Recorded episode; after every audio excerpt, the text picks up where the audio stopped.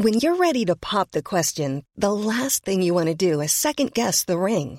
At Bluenile.com, you can design a one-of-a-kind ring with the ease and convenience of shopping online. Choose your diamond and setting. When you find the one, you'll get it delivered right to your door. Go to Bluenile.com and use promo code LISTEN to get $50 off your purchase of $500 or more. That's code LISTEN at Bluenile.com for $50 off your purchase.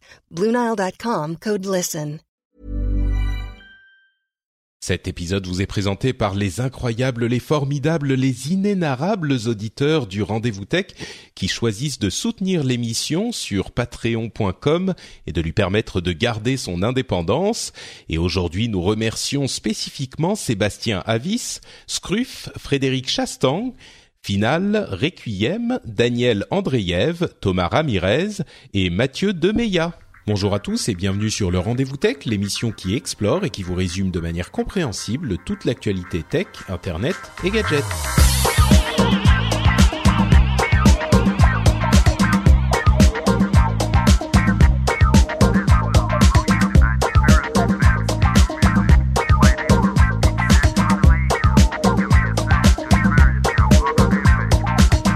Bonjour à tous et bienvenue dans le Rendez-vous Tech, l'émission qui résume et qui vous explique toutes les deux semaines l'actualité tech, internet et gadgets.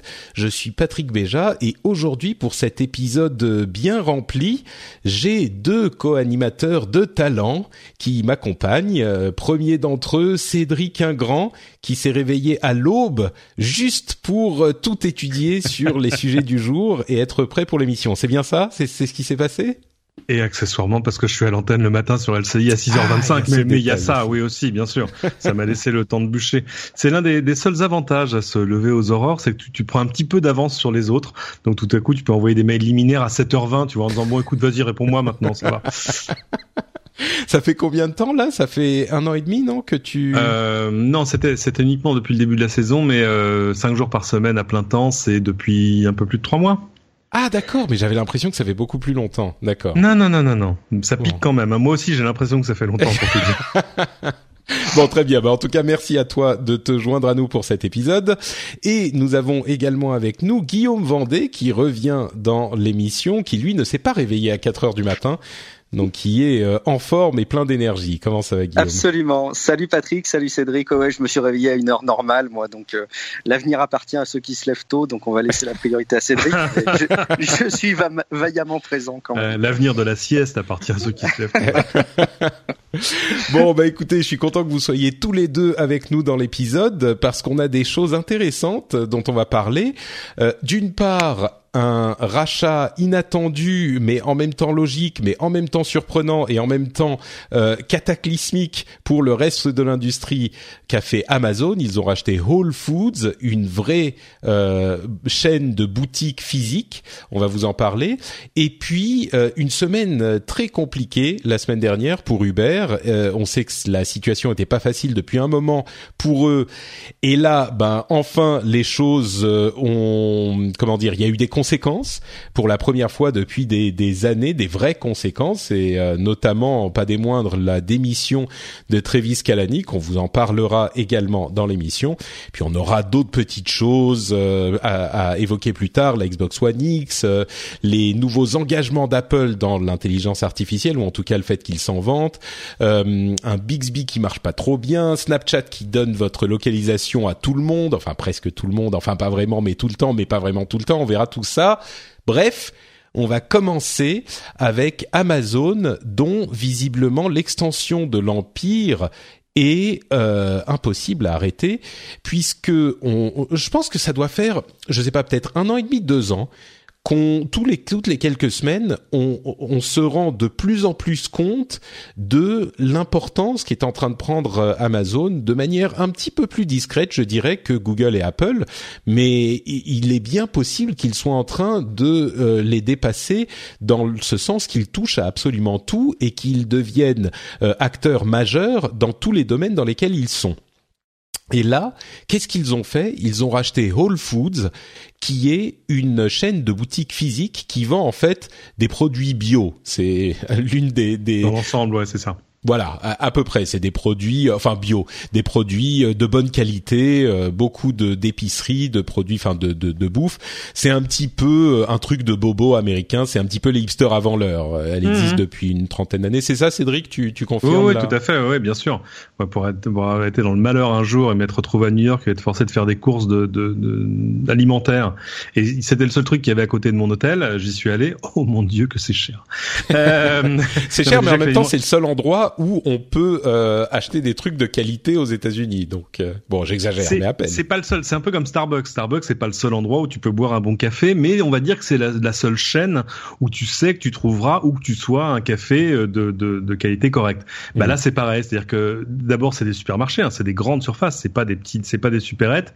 Et puis, ils sont absolument partout. Il se trouve que depuis longtemps, ils commençaient à avoir, en plus des, des soucis économiques parce que euh, c'est dur euh, dans une économie qui va pas forcément toujours bien de, vendre des trucs très très chers. Euh, et puis parce que les autres, euh, les autres euh, grandes surfaces se sont mises aussi à faire du bio, etc., à faire un peu de valeur ajoutée. Donc l'économie de, de, Whole Foods n'était pas si simple que ça.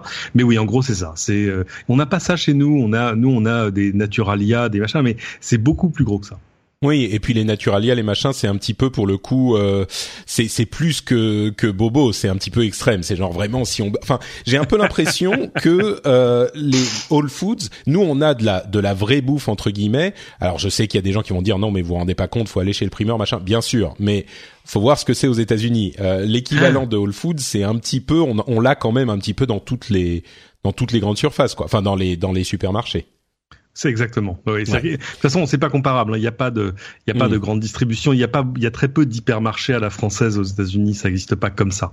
Ouais. Mais, mais on, on importe ce qu'ils font parce que ça y est, Costco vient d'ouvrir chez nous. Mais c'est pas le sujet du jour. Mais... Oui, oui. Alors justement, revenons au sujet du jour. Mais il faut quand même un petit peu définir ce que c'est que Whole Foods pour comprendre ce rachat.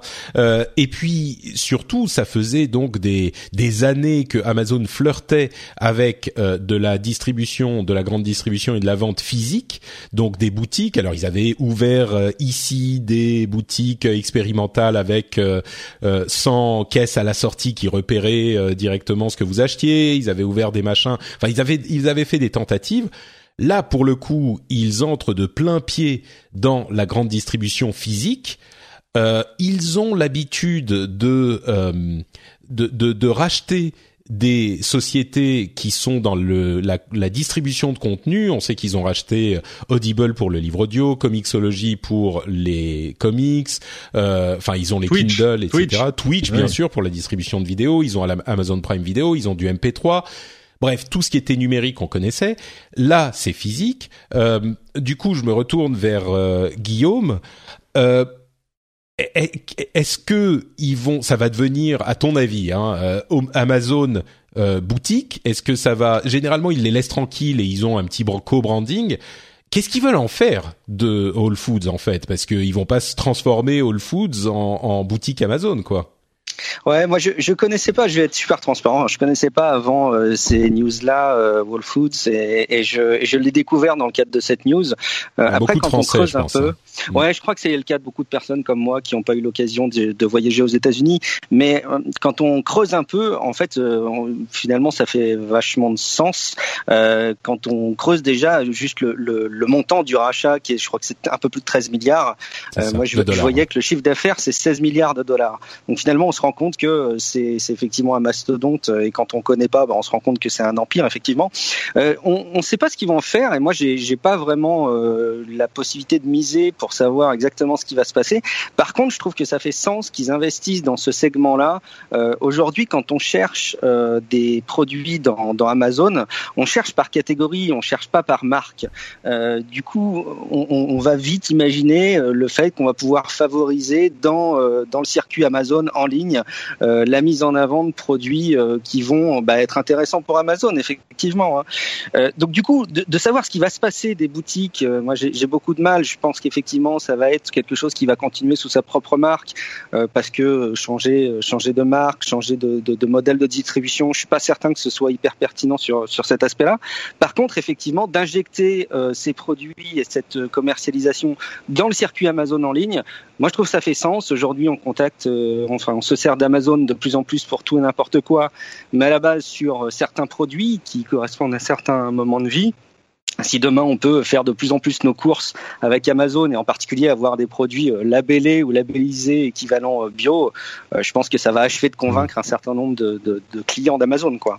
Ah, c'est sûr que c'est pile le genre de produit que que, enfin, il y avait des, des, en gros, les gens qui sont chez Amazon Prime sont généralement genre CSP, CSP++, euh, CSP+, etc. C'est pile les gens qui sont clients de ce genre de, de boutique aux États-Unis. C'est quand même un gros investissement. Hein. Tu mentionnais le fait que c'était plus de 13 milliards de dollars. Euh, alors c'est peut-être une affaire pour le réseau. Je sais pas combien de boutiques ils ont, mais il y en a énormément. Mais le, le plus gros achat qu'ils avaient fait avant ça, c'était euh, Zappos euh, pour 1,2 milliard, euh, qui est donc la société de vente de chaussures, et Twitch euh, à 970 milliards. Euh, après, ça descend encore. Donc, euh, c'est un gros pari. Il y a certainement une synergie à avoir, peut-être en se disant, bah, je vais acheter des produits que je vais aller en ligne, que je vais aller chercher dans une boutique Whole Foods. c'est une brique supplémentaire à leur arsenal parce qu'on peut acheter à peu près de tout chez Amazon, mais encore les produits produits frais, c'était pas super évident. Là, tout à coup, ça leur donne toute une catégorie de produits disponibles qu'ils peuvent euh, ajouter à leur arsenal. Il y a aussi euh, Cédric. Il y a beaucoup de gens qui parlent de la, la de, de l'immobilier tout simplement. C'est des c'est des euh, des emplacements euh, stratégiques et de la surface immobilière qui peuvent leur qui peut leur servir pour All Foods et peut-être pour d'autres choses, non? Alors, je pense qu'il y a, il y a deux choses. il faut essayer de comprendre comment Amazon fonctionne d'habitude. Ce que fait Amazon, c'est qu'ils développent des services dont ils sont les premiers clients. Regarde tous leurs services en ligne pour les développeurs, Amazon Web Services, etc. C'est d'abord des technologies, des choses qu'ils ont développées pour eux-mêmes et puis qu'ils ont ouvert à d'autres après. Euh, parmi les hypothèses les plus intéressantes que j'ai lues depuis le, depuis l'annonce du rachat, il y a l'idée que en ayant tout à coup ces implantations locales, ça allait aider des services qui n'existent que là-bas comme Amazon Fresh qui, te livre déjà des produits des produits frais à la maison et, ça permet de développer une infrastructure qui va permettre de vendre des produits vendus par Amazon, mais aussi pourquoi pas les produits d'autres. Amazon aujourd'hui, il vend ses propres produits et puis il vend aussi pour tous les pour, des, milliers, des millions de vendeurs qui sont qui utilisent sa plateforme. Et ça, c'est un, un modèle qui réplique service après service. C'est-à-dire que c'est rare qu'ils développent quelque chose uniquement pour eux. Là où avoir des magasins physiques peut aussi avoir un intérêt, c'est qu'il y a quelques mois, début de l'année, il y a six mois. Euh, ils nous faisaient la démo de ce que serait selon eux un, magasin du futur. Ils en ont ouvert un à Seattle, c'est ce magasin où il y a plus de caisses, tu rentres, tu prends parlais, choses, on rentre, il t'observe avec les, il te repère avec les caméras, il voit ce que tu mets dans ton panier. Ou mm. toutes sortes de capteurs, etc. On voit ce que tu mets dans ton panier ou on, le scanne automatiquement quand tu passes à côté de, de, de lecteurs RFID ou, ou, peu importe d'ailleurs. Et, et tu sors et tout à coup tu as une notification sur ton appli Amazon qui te dit tu viens de dépenser 42 euros, clique ici. Voilà. Et euh, donc tout à coup, ça, ça, ça ils l'ont pas acheté euh, pour vendre euh, pour vendre des graines d'épeautre tu vois c'est pas c'est pas ça. Euh, le but était pas de vendre du, du de, de, de l'infusion de fleurs de framboise quoi. Et euh, donc ils l'ont acheté parce que à mon avis il y a, y a, cette implantation partout qui peut les aider. Euh, que déjà en soi c'est un segment de marché un petit peu haut de gamme qui doit leur plaire. Parce que de toute façon ils, ils allaient pas racheter Walmart. C'était pas possible. Euh, oui Walmart pour ceux qui savent pas c'est la la chaîne l'énorme chaîne qui est beaucoup plus euh, comment dire beaucoup plus populaire on va dire. Populaire dans le sens euh, c'est populaire auprès des euh, classes populaires. C'est le truc où tu vas acheter tes packs de bière par 48 euh, quoi ça c'est ça c'est Costco par 40 minutes, bah, par 12 ou 24, ouais, c'est Walmart, Walmart c'est imaginez Carrefour plus Auchan quoi. Et euh, donc ça c'est pas possible, sachant qu'évidemment il y a une il y a une course à mort qui est, qui est lancée depuis longtemps parce que Walmart sait bien que que le danger vient pas de ses concurrents de la grande distribution euh, traditionnelle, mais plutôt d'un Amazon. Tu disais un truc vachement intéressant tout à l'heure. On disait on disait on a vu Apple exploser, on a vu tout ça exploser, on a vu la révolution du smartphone, on a vu tout ça on n'a pas vu Amazon se transformer en un en un behemoth comme on dit en anglais tu vois en espèce de, de un mastodonte un, mastodonte voilà euh, tout simplement parce que ça se fait de manière pas visible. Moi, ce matin, j'ai reçu un truc d'Amazon. Toi, t'en sais rien. À la limite, si, tu passes chez moi, tu verras un truc sur l'étagère. Tu sais pas d'où ça vient. Bref, hmm. euh, quand tu disais tout à l'heure que euh, le, les clients Amazon Prime sont un segment supérieur de la population, c'est peut-être vrai chez nous. C'est probablement beaucoup moins vrai aux États-Unis où on estime qu'il y en aurait près de 70 millions. 70 millions de clients Prime. T'imagines mm. euh, Sur un pays qui a 360 millions d'habitants, donc euh, il faut réfléchir au client Prime comme un ménage, pas une personne. Euh, donc non, je pense qu'Amazon a juste décidé de devenir la société la plus puissante au monde. Euh, mais oui, bien sûr, tant sur la distribution physique que sur la distribution de, de, de, biens culturels numériques, que sur la distribution de services numériques, de services aux entreprises. Ils, ils, ils sont en train, ils ont, si ce n'est déjà fait, euh, une offre pour racheter Slack, mais pour eux, ça c'est un, c'est presque un, un petit rachat, c'est quelques milliards. Oui, mais euh, ils sont cela qui sont euh, évalués à 9 milliards quand même. Euh, si effectivement le, enfin, ils sont évalués à à peu près 5 milliards et, et Amazon aurait euh, exprimé un intérêt selon certaines sources pour le racheter à 9 milliards, ce qui effectivement. Mais mais du coup, est-ce que ça veut dire que Amazon va pas trop toucher à Whole Foods tel qu'il est, ou est-ce que ça veut dire que ils vont le transformer en une sorte de de, de boutique euh, pour, enfin, de, de boutique physique Amazon peut-être quelque chose entre les deux, mais est-ce que ça, ça, menace, à ton avis, euh, Enfin, est-ce que je ne sais pas très bien comment poser la question, mais est-ce que ça veut dire que Amazon est en train de venir jouer sur le terrain des euh, de la grande distribution de manière franche? Genre, est-ce que effectivement Walmart, évidemment, ils ont des, du souci à se faire, mais depuis longtemps. Mais là, est-ce que c'est une déclaration de guerre à Walmart?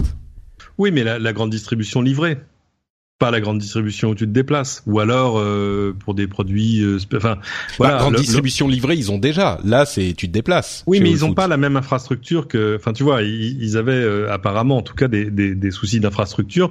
Là ça leur permet de jouer sur les deux sur les deux tableaux ce qui est absolument mm. merveilleux pour eux. Euh, mais mais il faut pas réfléchir à ce rachat comme comme ils l'ont pas racheté parce que c'était une belle affaire. Ils l'ont racheté parce que c'est une brique qui tient debout dans l'édifice qu'ils sont en train de construire Mmh, ouais. Et, je pense effectivement que cet aspect de euh, de d'immobilier pourrait, quand c'est cohérent, être utilisé pour leur euh, pour faire des entrepôts et des plateformes de distribution. Ça leur permet pour le coup d'être présent absolument partout, encore plus que c'était le cas avant. Euh, mais, c'est difficile parce que les plateformes de distribution d'ordinaire, tu les mets, euh, tu vois, euh, dans, dans la grande banlieue, euh, alors que là, on parle de choses qui sont des choses de centre-ville. Hein. Whole Foods, c'est même pas des, des, des, supermarchés de banlieue. Donc oui, quand il y a du centre-ville, mais quand tu pars sur le, le Midwest, tu vois, quand t'es dans les États où il n'y a pas vraiment de centre-ville, c'est d'accord. Bon, c'est un autre, une autre infrastructure. Mais euh, est-ce que bon alors pour franciser un petit peu la font démarrer les drones du toit du supermarché, c'est ça bien. Hein, vrai. pour franciser un petit peu le, le point de vue, est-ce que du coup ça veut dire que euh, on peut s'imaginer qu'ils reproduiront le schéma ailleurs? Euh, Est-ce que Amazon pourrait être intéressé par le rachat de grandes chaînes de distribution européennes également? Parce qu'il y a beaucoup de chaînes de distribution françaises qui sont très présentes en Europe et, et même en Asie. Euh, est-ce que tu crois que c'est un truc qui est envisageable? C'est difficile parce que euh, ils ont eu un coup de chance entre guillemets de tomber sur un Whole Foods qui n'était pas dans la meilleure santé euh, de sa vie. Hmm. Euh, S'ils voulaient racheter non pas seulement un Français ou un Anglais ou un, voilà, s'ils voulaient racheter un Européen, des, des, des marques européennes de distribution, il n'y en a pas beaucoup. Je pense à Lidl enfin en tout cas euh, qui sont présents en France, en Allemagne, en Italie, en Espagne, euh, en Grande-Bretagne, etc. Euh, ou, son cousin Germain Aldi. mais c'est là encore c'est un un autre jeu et il faut pas oublier que ces, ces grandes boîtes américaines sont souvent quand même d'abord très américano-centriques. donc je pense qu'ils vont arriver à enfin le but c'est d'arriver à, à, aller jusqu'au bout de la stratégie avant de la déployer ailleurs. Hmm. Guillaume, est-ce que tu serais prêt à acheter du Amazon euh, Fresh, des produits frais chez Amazon? Est-ce que on, en est déjà là? Ouais, moi je fais, je fais mes courses au drive. Moi aujourd'hui, je ne veux pas raconter ma petite vie dans les détails, mais je, je mais si, mais si. c'est parce que tu es provincial? Absolument. Je bah mes courses euh, chez Auchan. Et, bien sûr, et, ça a changé ma vie en quittant Paris, en prenant ma voiture. J'arrive, je lève mon coffre, on me livre et je repars. Et c'est formidable. Mais oui, oui, je suis tout à fait prêt. Euh, même demain, je suis tellement Amazon client que, que, que, je pense que je serais prêt à faire mes courses demain chez chez Amazon. Et je crois que finalement, c'est un, peu le reflet euh, de toute la tendance. Et, et si je peux essayer d'en tirer une analyse à mon niveau, je me dis que pendant longtemps, on avait deux univers, l'univers en ligne et, euh, et la distribution euh, physique avec les, avec les boutiques classiques. Euh, et puis, il y a eu des tentatives de, de pont, souvent réussies d'ailleurs. Le drive dont je parle, c'est un exemple. mais il y, a le, il y a le click to collect de manière générale. Et puis, bah, il y a les ponts dans l'autre sens. Et je crois qu'en fait, on arrive à une période où il faut reconnaître que ça devient incontournable qu'un acteur tel qu'Amazon, qui se prétend vouloir être l'expérience client par excellence, euh, ben, soit capable d'être très très bon fournisseur, une expérience client euh, d'excellence, que ce soit en ligne, que ce soit pour euh, les bouquins depuis de longue date, euh, pour tous les produits technologiques, pour tous les produits en général, pour les vêtements demain, et puis pour la bouffe, que ce soit en ligne ou dans des magasins physiques. Finalement, ça fait très cohérent de se dire que cette entreprise a envie d'être très bonne auprès de tous les clients partout. Je crois que c'est peut-être la vision qu'on peut en conclure. Moi, j'attends juste une chose, c'est qu'Amazon reprenne la main sur sa chaîne logistique de bout en bout. C'est-à-dire, j'ai envie que ce soit un livreur Amazon qui vienne taper à ma porte, parce que ça, parce qu'une chose est sûre, lui, il viendra taper à ma porte. Il ne laissera pas, il ne laissera pas des bouts de carton sans intérêt dans ma boîte, genre ah vous étiez pas là. Non mais attends, on était cinq dans la maison, tu n'as pas sonné, Monsieur Chronopost. Tu te reconnais, tu, tu sais de qui je parle. Oui, il y a différentes personnes qui ont différents niveaux d'expérience avec différentes sociétés de livraison, mais effectivement, je crois que c'est la prochaine étape. Euh, mais mais oui, on a l'impression que. Pardon, Guillaume. Non, non, Cédric, t'es pas devenu le meilleur ami de ton bar tabac en bas de chez toi qui fait relais colis du coup? Parce que Alors, je viens tous les jours les voir. Je suis le meilleur pote euh, du pressing à qui je file aucun business pourtant parce que je mets pas grand chose au pressing. Enfin, j'ai un autre ah, service pour ça, mais euh, et, euh, et par contre quand c'est ah bah c'est UPS, bah alors c'est pas grave, je vais aller au... ah non UPS c'est pas le même, c'est à l'autre bout de la ville. Ah, ah c'est fort pratique, je suis fou de joie. Euh, mais par contre il faut il faut connaître une chose, c'est quand j'ai le moindre doute, il m'arrive une fois peut-être deux fois par an d'appeler à Amazon. Et là, le service est quand même fucking amazing, quoi. Bah, J'avoue que euh, moi, j'en parlais sur Twitter il y a quelques jours. Euh, j'ai eu un souci avec mon iPad euh, qui marchait pas très bien. Je suis allé chez Apple. Euh, je, leur, ah bah je venais de l'acheter, hein, je, je l'avais ah bah acheté deux jours avant. Je suis allé et je, me suis dit bon bah je vais leur expliquer ce qui va pas. Je commence à expliquer, ils me disent non monsieur, monsieur allez-y, on vous le change. Mais mais t'as même pas besoin de et, et c'est vrai que c'est une expérience qu'on retrouve chez Amazon. C'est les deux sociétés chez lesquelles j'ai eu cette expérience et c'est un, un, vecteur de fidélisation absolument incroyable. Moi, Amazon, dont j'avais une image relativement, on va dire neutre moins il y a encore quelques années, toutes ces expériences-là.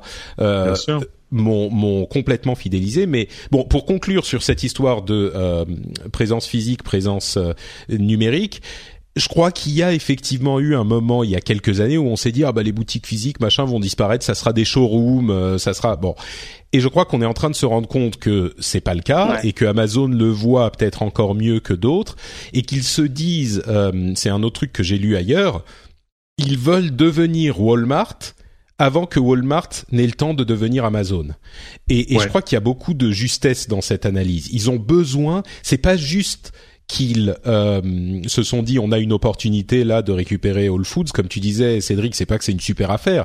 C'est juste qu'ils se rendent compte que s'ils veulent continuer à grandir et ces grandes sociétés américaines ont toujours besoin de continuer à grandir mais ils ont et s'ils veulent euh, survivre les prochaines 20 euh, 30 ans les prochains 20 30 ans ils ont besoin aussi d'une présence physique. Et là en 13 milliards, ce qui est pour eux, en tant que géants de, de, de l'industrie, pas énorme non plus eh ben c'est hop en un tour de main euh, une présence physique partout et ils ont l'habitude d'intégrer des sociétés qui sont très différentes d'une manière complètement euh, réussie, ce qui est pas facile et ils l'ont déjà fait à de nombreuses reprises. Donc euh, mais je crois que c'est surtout le fait de, surtout le fait que Amazon se dit on a besoin d'une présence physique en plus de tous les autres avantages que ça donne. Absolument. Il y a des effets intéressants qu'on voit aux États-Unis.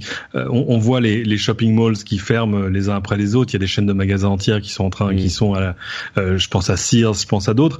Et, et, alors ça, c'est les effets attendus parce qu'on se dit bah oui, évidemment, commerce en ligne, tout ça, sur des biens d'équipement, euh, sur, tu vois, euh, moi ça, ça m'intéresse pas d'aller dans un magasin pour acheter un aspirateur. Ça m'intéresse d'aller en ligne, de voir quatre modèles, de dire c'est celui-là le bon, de cliquer, c'est livré. Ouais. sur le sur l'alimentaire, c'est un autre jeu. Mais je lisais un truc absolument passionnant ce matin sur un effet induit et presque inattendu euh, du commerce en ligne, la baisse de, des ventes de chewing-gum. Oui, j'ai vu ça aussi, oui. 7% de baisse juste sur, sur l'année écoulée euh, chez Hollywood Chewing Gum et les autres. Pourquoi? Bah Parce que si tu passes pas à la caisse, eh bah t'achèteras pas de chewing gum et puis voilà. C'est ça. C'est les chewing gums se vendent en, en, en bout de caisse euh, quand t'as déjà tout acheté et, voilà. euh, et, et, en plus les gens sont occupés par leur smartphone donc ils sont moins même quand ils y sont ils sont moins pro à, euh, D'ailleurs, entre parenthèses, pour pour conclure, euh, euh, Amazon a, a, est en train de tester le service Wardrobe, donc euh, comment ça se traduit en français Wardrobe euh, Garde-robe. Garde-robe, voilà, c'était compliqué. Euh, qui leur permet, qui permet aux clients de commander 15 pièces de 15 vêtements, ils mmh. essayent ce qu'ils veulent, ils gardent ce qu'ils veulent et ils renvoient les autres avec bien sûr des bien réductions s'ils en gardent 4, 4 ou 5. Il y avait ah. d'autres euh, d'autres euh, sociétés qui faisaient ce genre de choses, mais Amazon est dans ce domaine aussi parce que le problème quand tu veux acheter un vêtement, c'est que t'es pas sûr qu'il taille, t'es pas sûr bien que sûr. machin. Là, t'en achètes 15, ils t'envoient tout déjà on, pour voit te bien le que t'es pas une fille, hein, ça, ça existe déjà. Euh, bien sûr, Zappos, bien sûr.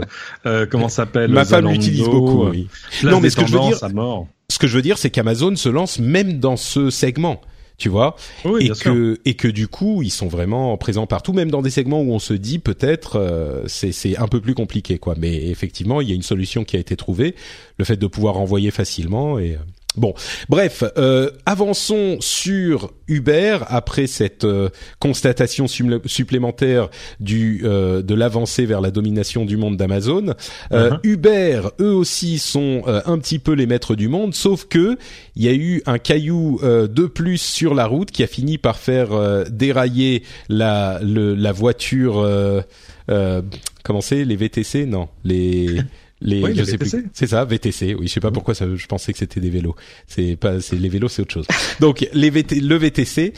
Et donc, euh, ce qui s'est passé, c'est que il y a eu euh, un rapport qui a été rendu par euh, comment il s'appelle? C'est le rapport Holder, c'est euh, Eric Holder, Eric qui Holder. était un ancien euh, ministre de la, Justice, ouais. voilà, aux États-Unis, qui a, au, auquel Uber avait commandé un rapport avec des recommandations sur, en gros, euh, comment arrêter la, la, la catastrophe euh, de d'image et de euh, bah, d'affaires, euh, de mmh. sexisme, de euh, scandales qu'il y avait eu chez Uber.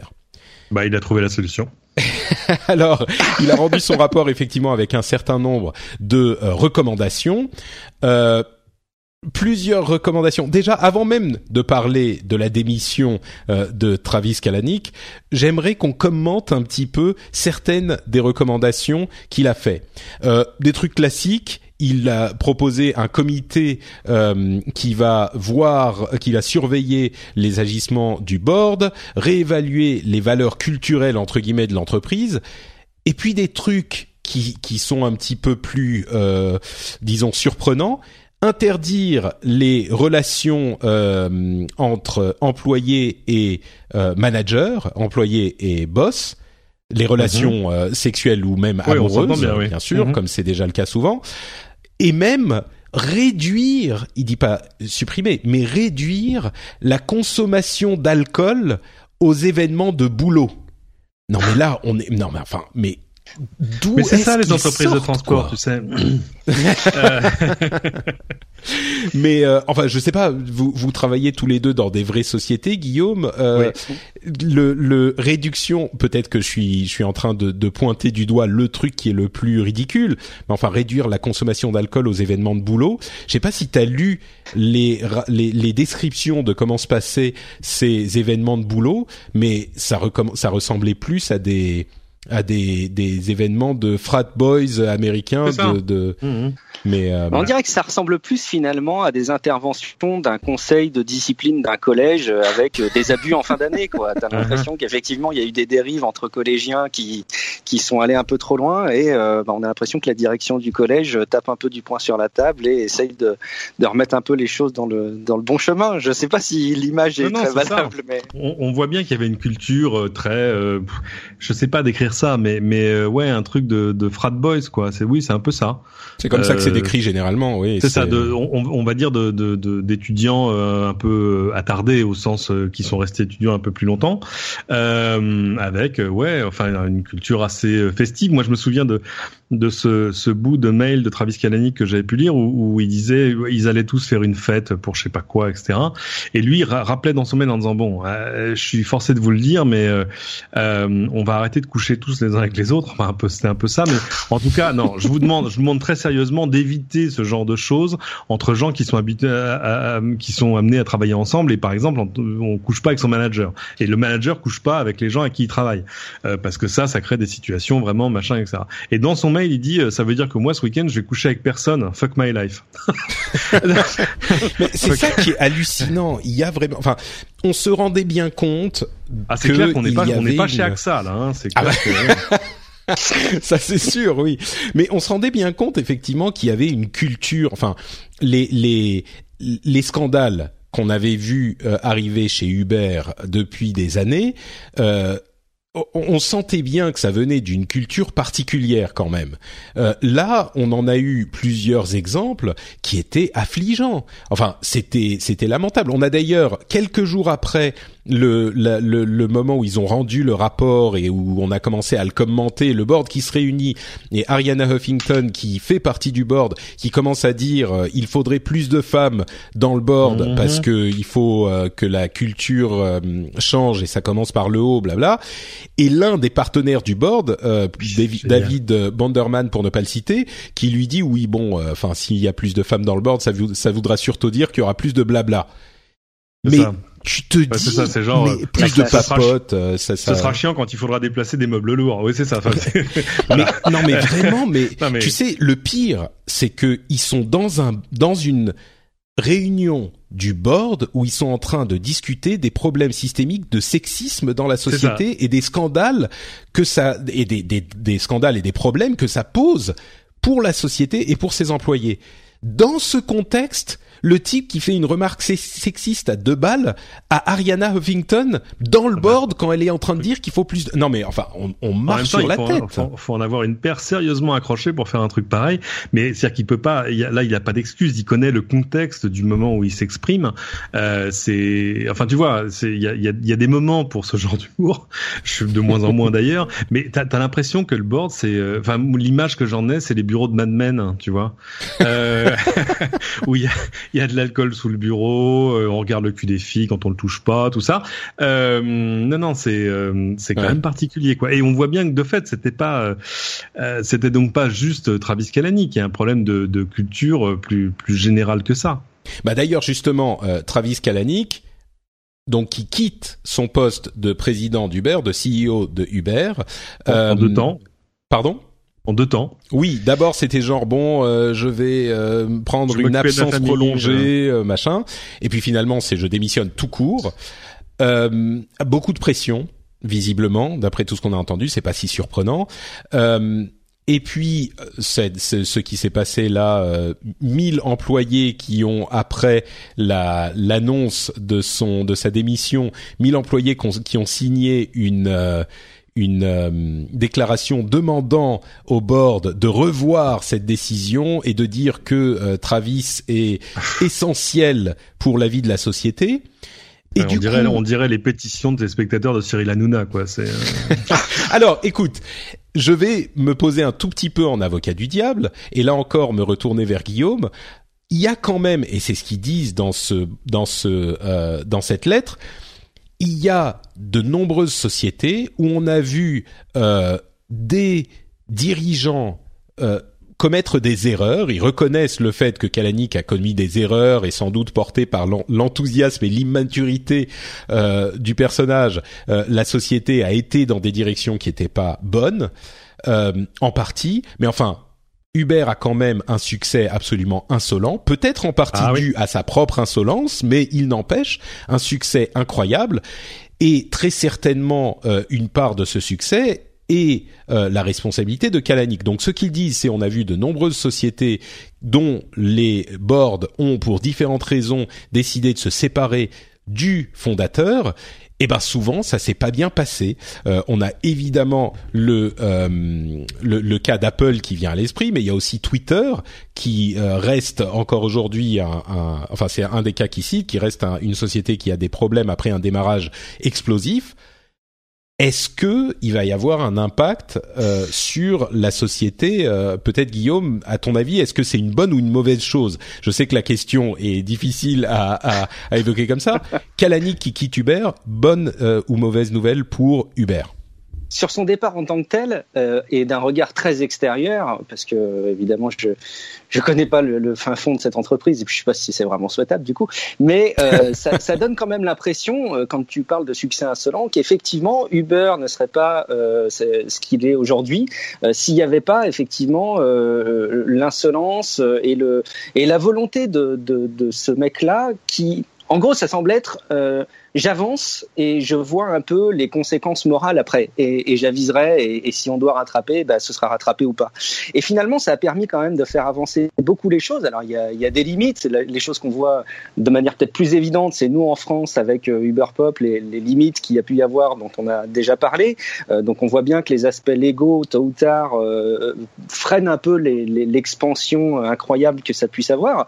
Mais à la base, je pense qu'il a réussi quand on creuse un petit peu l'historique d'Uber et, de la façon dont ça s'est développé aux États-Unis, euh, on voit bien que si on avait attendu un peu un cadre légal, eh ben on n'en serait bah, pas. Ça serait jamais fait, quoi. Voilà, ça serait ça serait clairement jamais fait. Maintenant, euh, de là à ce que euh, tout soit autorisé et que ce soit une orgie morale en permanence dans les locaux d'Uber pour le bien-être de la société, je sais pas. Mais effectivement, on peut imaginer que son départ ait des impacts. Maintenant, on peut aussi imaginer que à la tête de de, la boîte soient placés euh, des mecs qui puissent être à la fois visionnaires et responsables, j'imagine que ça existe aussi, et qui donc soient capables de, de s'appuyer sur le boulot qui a déjà été fait, euh, l'insolence qui a porté ses fruits, et puis bah, peut-être d'atteindre l'âge de raison et puis d'être un petit peu adulte dans les comportements. Quoi. Ça, c'est possible aussi. Ça dépendra des personnes, sans doute.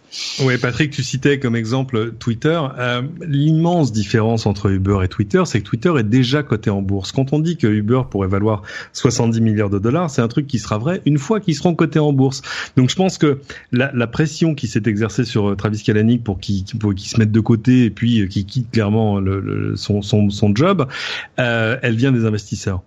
Euh, qui eux ont mis énormément d'argent dans Uber et non n'attendent qu'une chose, c'est l'introduction en bourse pour être euh, au moins sûr de se refaire. Aujourd'hui, euh, si elle s'est introduite en bourse aux valeurs qu'on se donne aujourd'hui, ils se referont hyper largement. Mais mais le, le, danger est là quand tu vois des, des gestionnaires de, de, comment dire de, de, des gestionnaires de fonds d'investissement qui disent euh, Uber a un fonctionnement pyramidal. En clair, ils disent que ça gagne pas d'argent, que ça peut pas vraiment en gagner et que donc les investisseurs euh, round après round sont là pour éponger les investissements des précédents. Bon, euh, c'est quand même hyper violent. Euh, je suis pas sûr d'y croire, mais mais mais le danger est là, c'est-à-dire que tout à coup c'est quelque chose qui peut s'instiller dans l'esprit de l'investisseur aujourd'hui et du petit actionnaire demain à qui on demanderait de mettre ses, économies dans Uber. Donc tout ça est quand même très dangereux pour la valorisation de l'entreprise et, et, le truc qui fait tourner Uber aujourd'hui, c'est la valorisation de l'entreprise. C'est pas ses bénéfices parce qu'elle est dans une logique d'investissement à marche forcée comme l'a été Amazon d'ailleurs pendant longtemps, hein, mais encore aujourd'hui, Amazon fait pas ou peu de, de bénéfices, tout est réinvesti, donc c'est dur d'attirer euh, des investisseurs uniquement sur une société qui investit à, très long terme. Euh, du coup, je pense que ouais, la, la, la, pression était trop forte. Enfin, en, gros, il fallait qu'il tourne cette page-là, et euh, malgré euh, les, les, dénégations de, de Kalanick, c'était, il était plus à sa place. Il reste au board, hein, il reste voilà, il reste fondateur, il, reste tout ça, mais c'est un peu, c'est un peu ce qui s'est passé chez Google, alors dans un contexte immensément différent, le jour où les deux fondateurs ont dit bon bah on va appeler Eric Schmidt parce qu'il est temps qu'on ait un management adulte. Oui, et c'est vrai que euh, chez Google, ça s'est fait de la volonté euh, des deux fondateurs qui sont mis un petit peu sous tutelle parce qu'ils se rendaient bien compte qu'ils avaient plus euh, les capacités à gérer une société qui grossissait trop pour eux. Et donc ça a été fait de manière responsable et puis ça c'est ça a duré 5 10 ans, je sais plus combien de temps, mais au final, ils sont revenus à la tête enfin, en tout cas, l'un d'entre eux est revenu à la tête de la de la société. Là, effectivement, le contexte est différent. Kalanick lui dit il faut que je grandisse, il faut que je fasse ceci, il faut que je fasse cela. Euh, mais la question, enfin, c'est bien que tu aies donné le contre-exemple de Google parce que Google, ça leur a pas nuit, au contraire. Donc, il n'y a pas que des euh, Apple et des Twitter dans le, les univers des sociétés qui ont eu des des, des succès euh, météoriques. Mais mais c'est vrai qu'on est en droit de se poser la question est-ce que ça va euh, porter préjudice à la boîte ce qui est sûr, c'est que la société était devenue intenable. Euh, enfin, la, situation était devenue intenable pour la société et pour les investisseurs et pour le board. Enfin, c'était euh, surtout d'ailleurs euh, pour pour conclure, euh, c'est bien de mentionner cet article de Suzanne Fowler mis en, en, exergue un petit peu partout, mis en avant un petit peu partout quand il a été publié en février dernier et dont a reparlé Kara Swisher sur Recode il y a quelques jours, justement pour dire euh, ça montre cet article, en plus du reste, mais cet article montre qu'il est possible pour une personne qui va choisir de parler de vraiment changer les choses. Alors, pour rappeler le contexte, Suzanne Fowler était une employée d'Uber pendant quelque temps et elle a écrit un article relativement sobre, qui est pas immensément long, euh, où elle explique euh, son année à Uber et elle explique tout ce qui s'est passé de manière euh, claire, simple, détaillée, euh, sobre, euh, et elle explique tous ces problèmes de harcèlement, de problèmes avec les relations humaines et de, de, de managers qui ne prenaient pas en compte les plaintes, etc. Bref, c'était un, un, un, une, des vraies révélations. Enfin, sur des trucs dont on se doutait depuis un moment, mais là c'était une mise sur la table claire. Et je pense qu'on peut dire que c'est ça qui a c'était peut-être la goutte d'eau qui a fait déborder le vase, mais c'est ça qui a provoqué vraiment euh, ce changement de situation drastique qu'on connaît aujourd'hui. Moi, par rapport à tout ça, finalement, j'ai une réflexion. Euh, ça, fait écho à d'autres conversations que j'ai pu avoir dans, l'univers de la tech, euh, qui est un peu ce rapport de force qui peut y avoir euh, entre les entreprises privées et notamment les grandes entreprises privées qui, dans le domaine de la tech contrôlent beaucoup beaucoup de choses et les États et quel est le, le, le rôle des autorités et des nations vis-à-vis -vis de ça. Et avec un peu de recul, quand je regarde le cas d'Uber, je suis interpellé parce que pour moi il y a deux choses. Il y a d'une part des choix qui sont euh, plus ou moins soigneux pour le fonctionnement de l'entreprise, pour son bien-être, pour son développement. Et il y a voilà, et il y a, y a, des choses qui sont euh, clairement des choses qui sont euh, illégales, répréhensibles et, et, et voilà et qui, qui, tombent sous le coup clairement de la loi. Ça me donne un peu l'impression cette situation, je, je connais probablement pas tous les détails, hein, mais que il y, a y a un certain recul de la part des autorités. Je caricature un peu en disant que ça donne l'impression qu'Uber est une zone de non-droit, et donc ça laisse imaginer qu'aujourd'hui il y a des entreprises privées, des grandes entreprises privées avec des fortes valorisations, qui ont des actions incroyables sur le le quotidien des gens, euh, dans lesquels il y a ben, finalement une espèce de zone où la loi est pas tout à fait la même qu'ailleurs euh, et où ben, les autorités euh, ont pas forcément mis les pieds. Alors je, je pense qu'il y a plein de choses là-dedans. Hein. Il y a des, de, la, de, la, de la culture euh, américaine que je connais peut-être pas très bien, l'univers de la Silicon Valley qui est peut-être aussi bien particulier, mais je suis très interpellé de voir que en France, alors évidemment il n'y a pas y a pas d'Uber en France, mais j'imagine qu'une situation avec des harcèlements systématiques euh, sur le plan sexuel par des par des employés mais en, finalement, on parlerait pas tant de la démission du, euh, du CEO que, euh, que des plaintes et que de, du suivi mmh. en, en, au tribunal, quoi. Bah, euh, ça m'interpelle vachement. Ouais, je, dirais deux choses à ce propos. Euh, pour clarifier, tu parles effectivement de euh, des problèmes internes de la société, pas des problèmes de mmh, euh, transport et des taxis. C'est un non, autre, non, une autre question. Ouais. Mmh. Les questions de harcèlement, je crois qu'il y a plusieurs choses. Effectivement, on se rend pas bien compte à quel point aux États-Unis le sexisme est encore plus présent et encore plus un problème que ça ne l'est en France. Et ça, je crois que culturellement, on se. En France, mm. c'est plus un problème qu'ailleurs. Moi, étant euh, dans les pays nordiques, où encore la situation n'est pas parfaite, je peux vous dire que la France est assez affligeante par certains aspects, euh, même si bon, les choses vont dans le bon sens. Bah, aux États-Unis, c'est bien pire.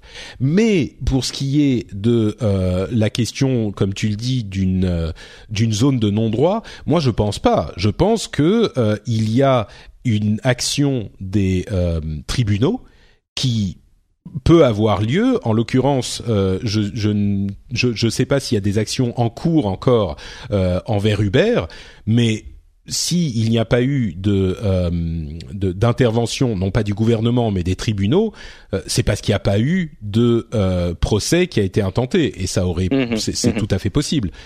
N'est-ce pas, Cédric? Je ne pense pas que là on soit dans, dans un contexte où il y a une, une impunité euh, d'Uber ah face aux tribunaux. On est d'accord. Non, il y a, y a, une culture. C'est pour ça que je, je rappelais euh, Mad Men, c'est-à-dire que c'est un peu pareil. C'est difficile de de non mais c'est ça parce que voilà voilà quelque chose qui parlera à peu près aux gens quand s'ils l'ont vu. C'est-à-dire que euh, une culture de sexisme ordinaire euh, même même bienveillant tu vois ce que je veux dire. Pour mmh. pour tenter que le sexisme puisse être bienveillant. Enfin même que, enfin bref, bon. Je, non non mais je, comprends ce que tu veux dire. oui c'est genre ce que je veux dire. si tu l'éternelle question quand on rentre dans les détails euh, si tu fais un compliment sur la les, les vêtements ou l'apparence d'une collègue quand tu es un manager est-ce que c'est un vrai compliment ou est-ce que c'est du harcèlement? Là, on arrive sur les détails effectivement qui sont toujours difficiles à trancher. On est euh, pile sur la ligne où on sait pas très bien de quel côté de la ligne on se situe, quoi le truc qui fait que je sais pas moi on m'a appris à, à, ouvrir la, la, porte aux gens euh, hommes ou femmes d'ailleurs souvent et donc il m'arrive souvent d'ouvrir la porte. Euh, voilà. Et, et euh, ici ça se passe bien enfin moi. Euh, et j'ai quand même eu le cas une ou deux fois au Québec. Je, je, tenais la porte à des dames qui me regardaient genre euh, qu'est-ce qu'il me veut ah, ouais. et, et, là tu t'aperçois que voilà il y a juste une espèce ouais. de différence culturelle pas très grave mais où tu te dis oui bah, précisons. Ok ok je le fais plus Précisons que, euh, je pense que c'est clair, mais rappelons-le quand même. Euh, dans le cas d'Uber, c'était pas on tient la porte. Hein. On est bien, on est bien d'accord.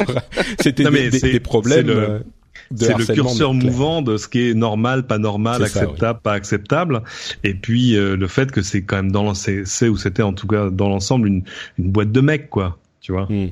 Oui, une et boîte de mecs, ils appellent ça la, la bro culture. C'est un petit peu les, bah les, les frat boys, euh, les garçons voilà. des fratern fraternity euh, aux États-Unis, des fraternités. Oui, c'est ça. Hmm. Mais il faut il faut aller lire la lettre de le, le blog post original de Suzanne Fowler pour voir ouais. le la profondeur du problème. C'est-à-dire que c'est euh, ahurissant. En clair, elle a eu des soucis de simili harcèlement, de tout ça, de trucs pas vraiment voilà. Et quand elle c'était que le début de son problème, c'est quand elle s'en est, c'est quand elle a commencé à s'en plaindre que là, les vrais problèmes sont arrivés. Et ça, c'est inacceptable. Bon, euh, concluons quand même sur une relative touche de positif avec Uber. Euh, ils ont lancé une opération communication euh, qu'ils ont appelée 180 jours de changement. Et donc euh, ils veulent un petit peu se, se, se redorer leur euh, image, euh, ce qui est peut-être une bonne une bonne idée. Et l'une des premières euh, choses qu'ils ont mis en place, c'est un test de pourboire pour les chauffeurs. Euh, il y a d'autres sociétés qui faisaient déjà ça. Uber a toujours dit qu'il ne voulait pas mettre en place la chose parce que euh, eux faisaient que l'intermédiaire et que si tu voulais donner un pourboire, bah tu pouvais le faire à ton chauffeur. Enfin bref, ils voulaient pas se mêler de ça. Là, ils ont mis en place le système en test dans trois villes américaines.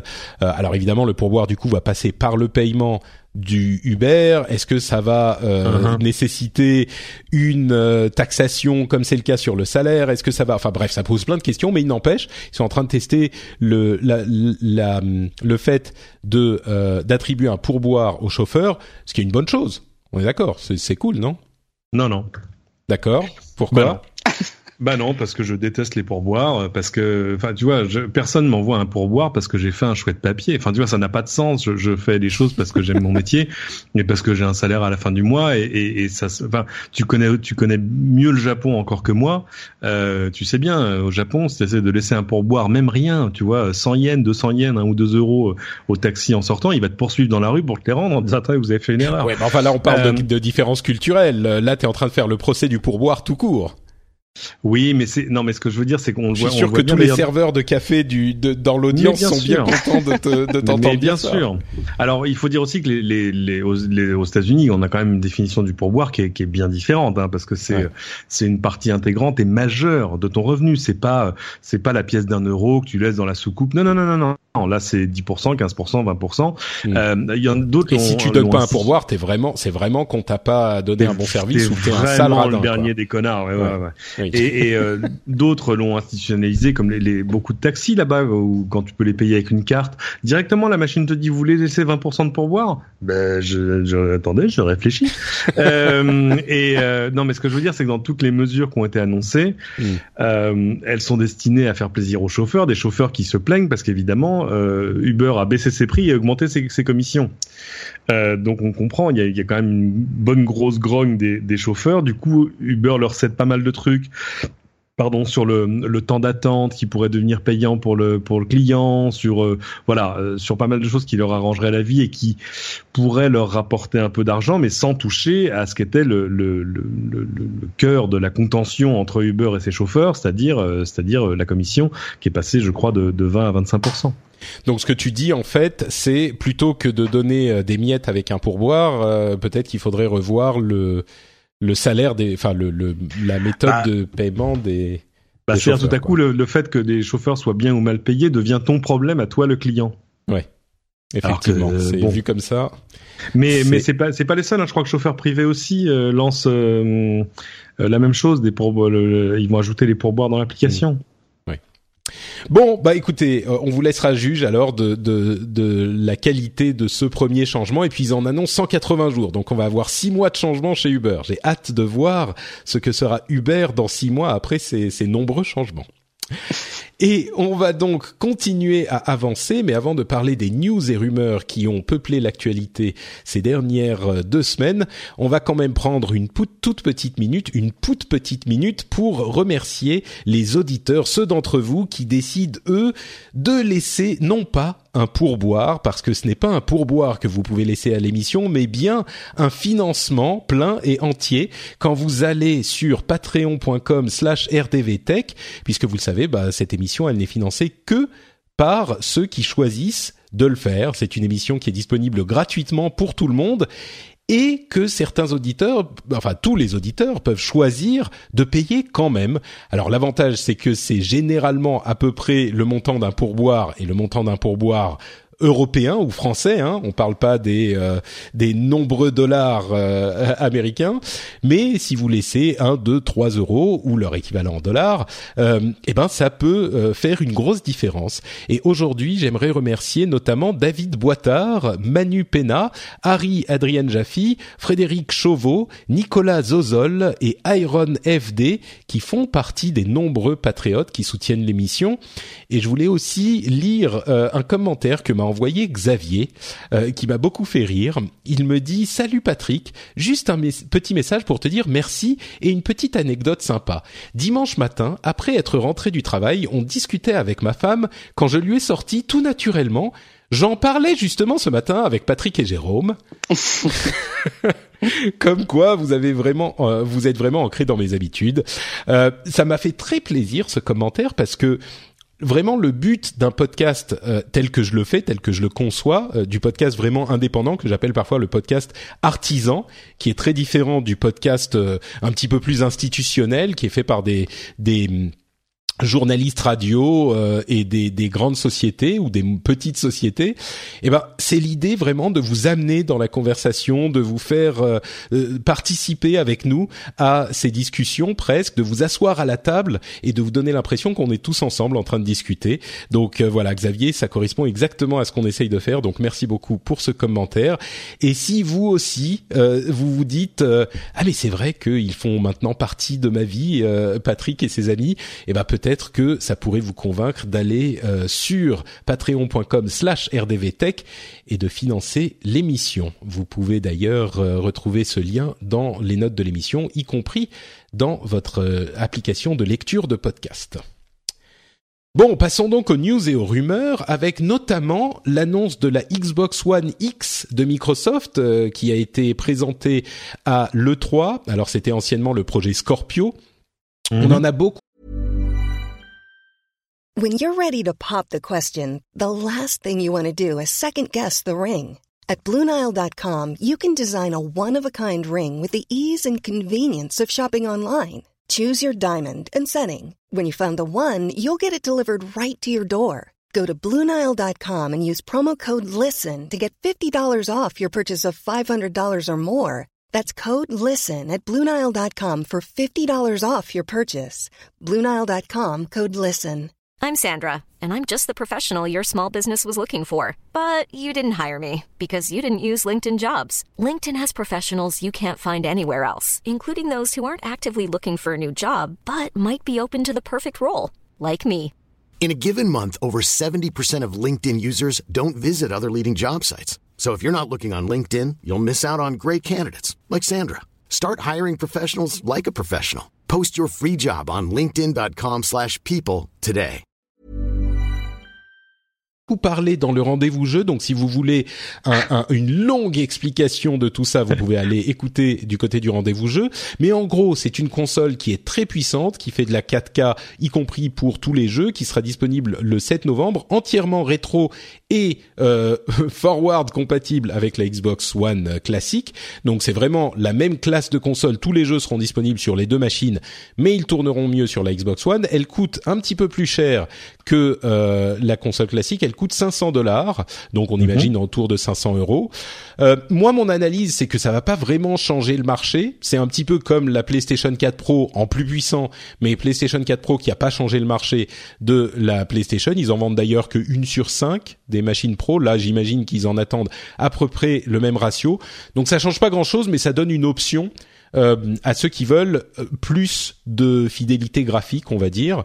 Euh, Cédric. Ah oui, tous un, ces gens qui, qui, tous ces gens qui à Noël vont acheter euh, une télé ou qui l'ont déjà fait d'ailleurs, parce que c'est vrai que les, les prix se sont effondrés.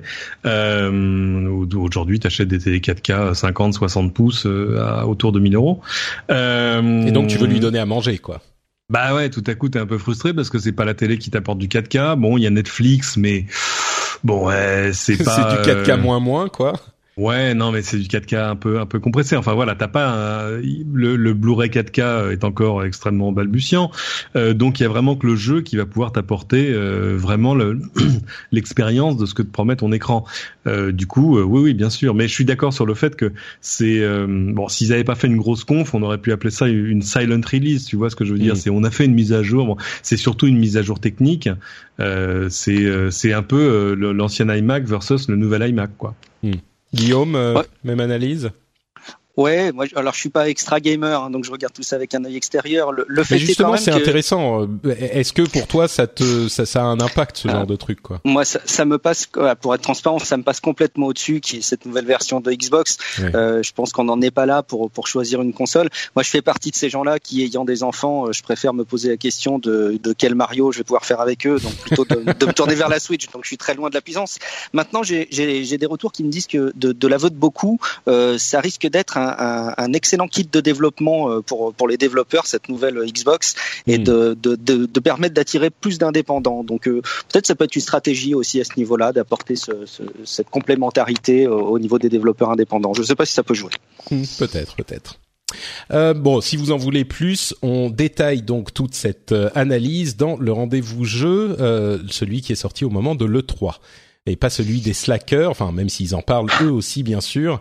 On a eu un épisode spécial du rendez-vous jeu avec euh, quatre euh, slackers qui sont réunis pour parler de l'E3. C'est le, le moment de la fête de l'E3, c'est la fête pour tout le monde.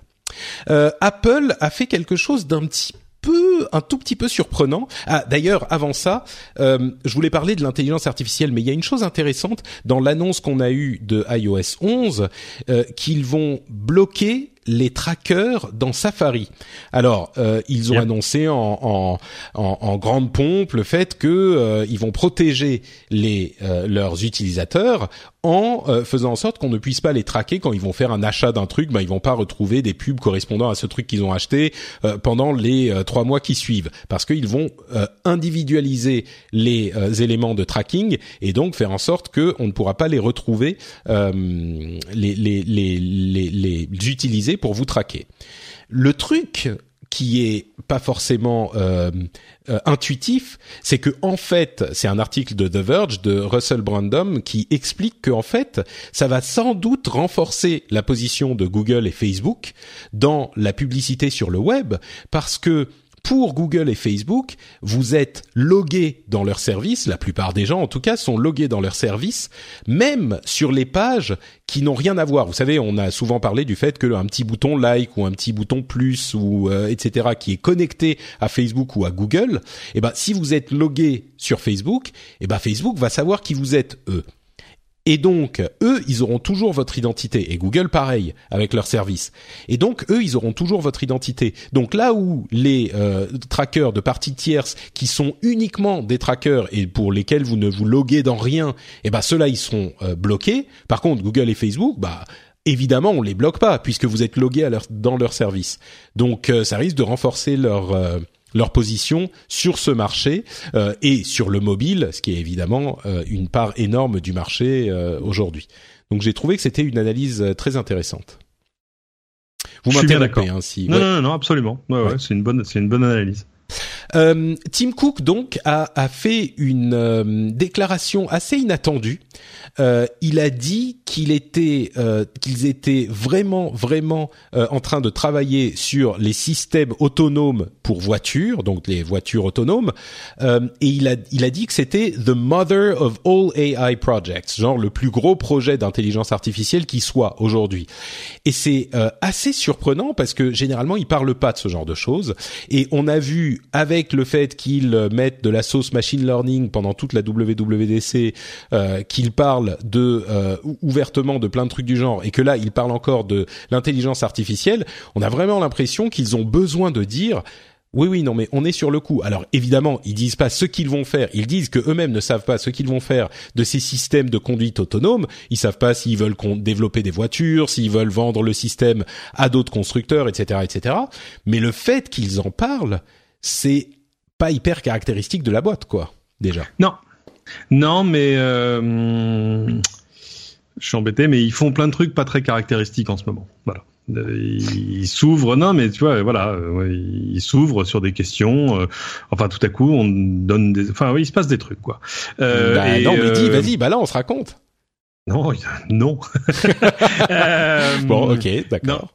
Non, non, mais il y a rien de. Non, c'est, c'est, je, je suis pas assis sur le secret des dieux, mais, mais, euh, mais voilà, c'est à que coup, même en termes de, de communication, euh, voilà. t'as, t'as quand même un, un, tweet avec une photo de toi avec Tim Cook euh, épinglé encore sur ta page Twitter. Déjà, ah, bonjour l'autonomie et l'éthique.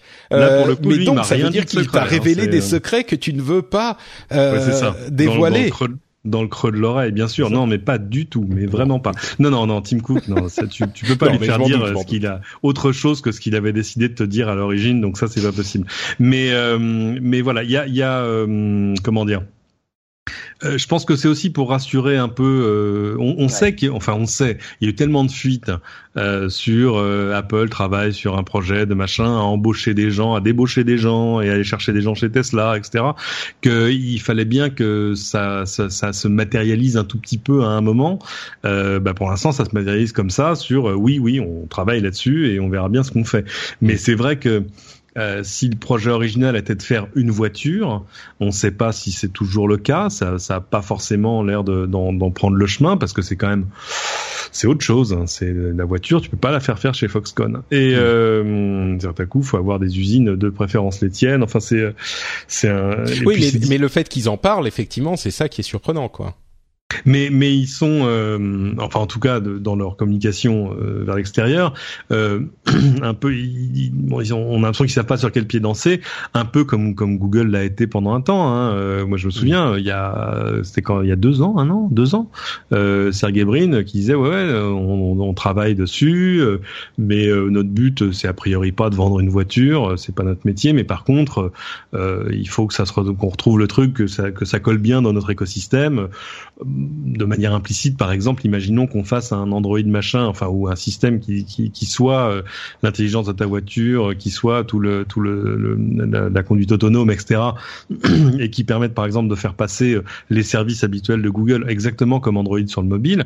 Là, tout à coup, ça ça tomberait sous le sens. Mmh. Euh, mais c'est vrai que quand on voit les les maintenant milliards investis, euh, je pense que ouais, Tim Cook avait intérêt à, arriver à en dire deux mots, ne serait-ce que pour, euh, je sais pas comment on dit en français, pour pour gérer les attentes des gens, comme on dit manage expectations, pour pas qu'on en mm. attende trop, euh, pour pas qu'on dise ah ouais Apple est en train de faire son propre Tesla. Enfin tu vois, c'est euh, parce que disons que la partie la plus importante du message, c'est peut-être on sait pas ce qu'on va en faire. Donc vous emballez pas ça, plus que de dire, exactement. plus que d'enfoncer la porte ouverte, de dire bah oui, on travaille dessus, ça tout le monde le sait.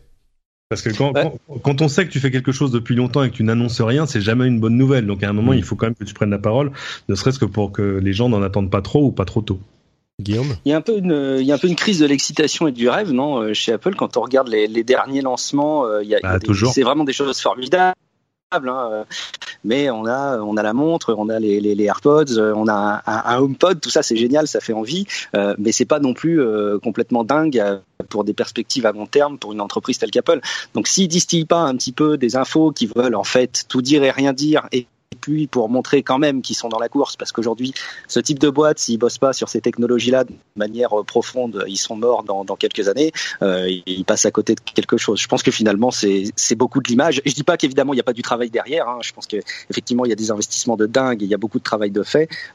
Euh, mais c'est à mon avis beaucoup de, de, la réassurance pour les pour le pour le hmm. public je pense. Ouais, je pense qu'il y a un peu des deux effectivement.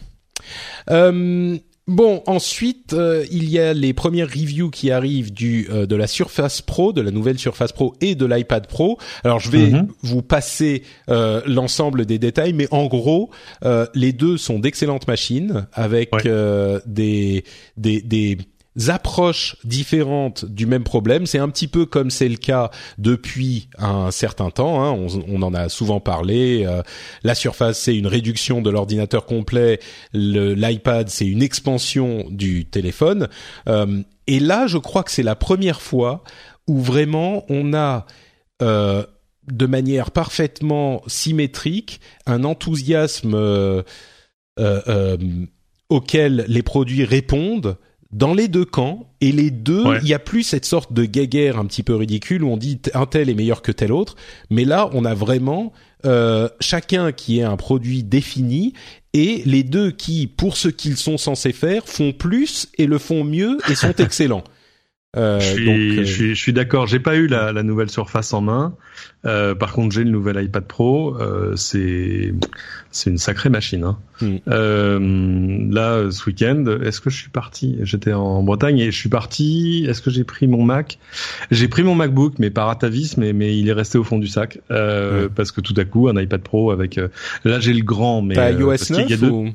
Ah, pardon, iOS, 11 ou pas encore euh, Non, non, j'attends la, j'attends la bêta publique. J'ai pas, j'ai pas voulu mettre la charrue avant les bœufs, euh, mais euh, avec un clavier, avec le stylet, avec tout ça, non, ça fait, euh, ça, fait mais qu'est-ce qu'elle, mais moi je suis ahuri parce que j'ai, j'ai plein de machines iOS, un iPhone 7 Plus, etc. Mais, mais même sur des trucs bêtes, c'est-à-dire que tu vois mettre à jour des applications, bah ça va beaucoup plus vite. C'est bête, mm. hein mais c'est tu pensais que ça faisait partie de ces choses qui tenaient à un temps un peu incompressible? Eh ben non. Ça va vraiment plus vite. Ça veut dire que la mémoire le stockage va plus vite vraiment à l'intérieur. Enfin euh, bah, on a des, des benchmarks euh, on a des benchmarks de ces deux nouvelles versions. Moi j'ai le, le 10,5 pouces. Euh, mhm. des benchmarks qui les placent dans la même euh, catégorie que des petits ordinateurs portables. Enfin des petits, même pas, des vrais ordinateurs portables. Donc au niveau puissance, on atteint des des sommets euh, qui étaient là. Là, ça y est, là on y est. C'est plus un jour ils seront aussi puissants que machin. Non, non, là c'est bon, ils y sont.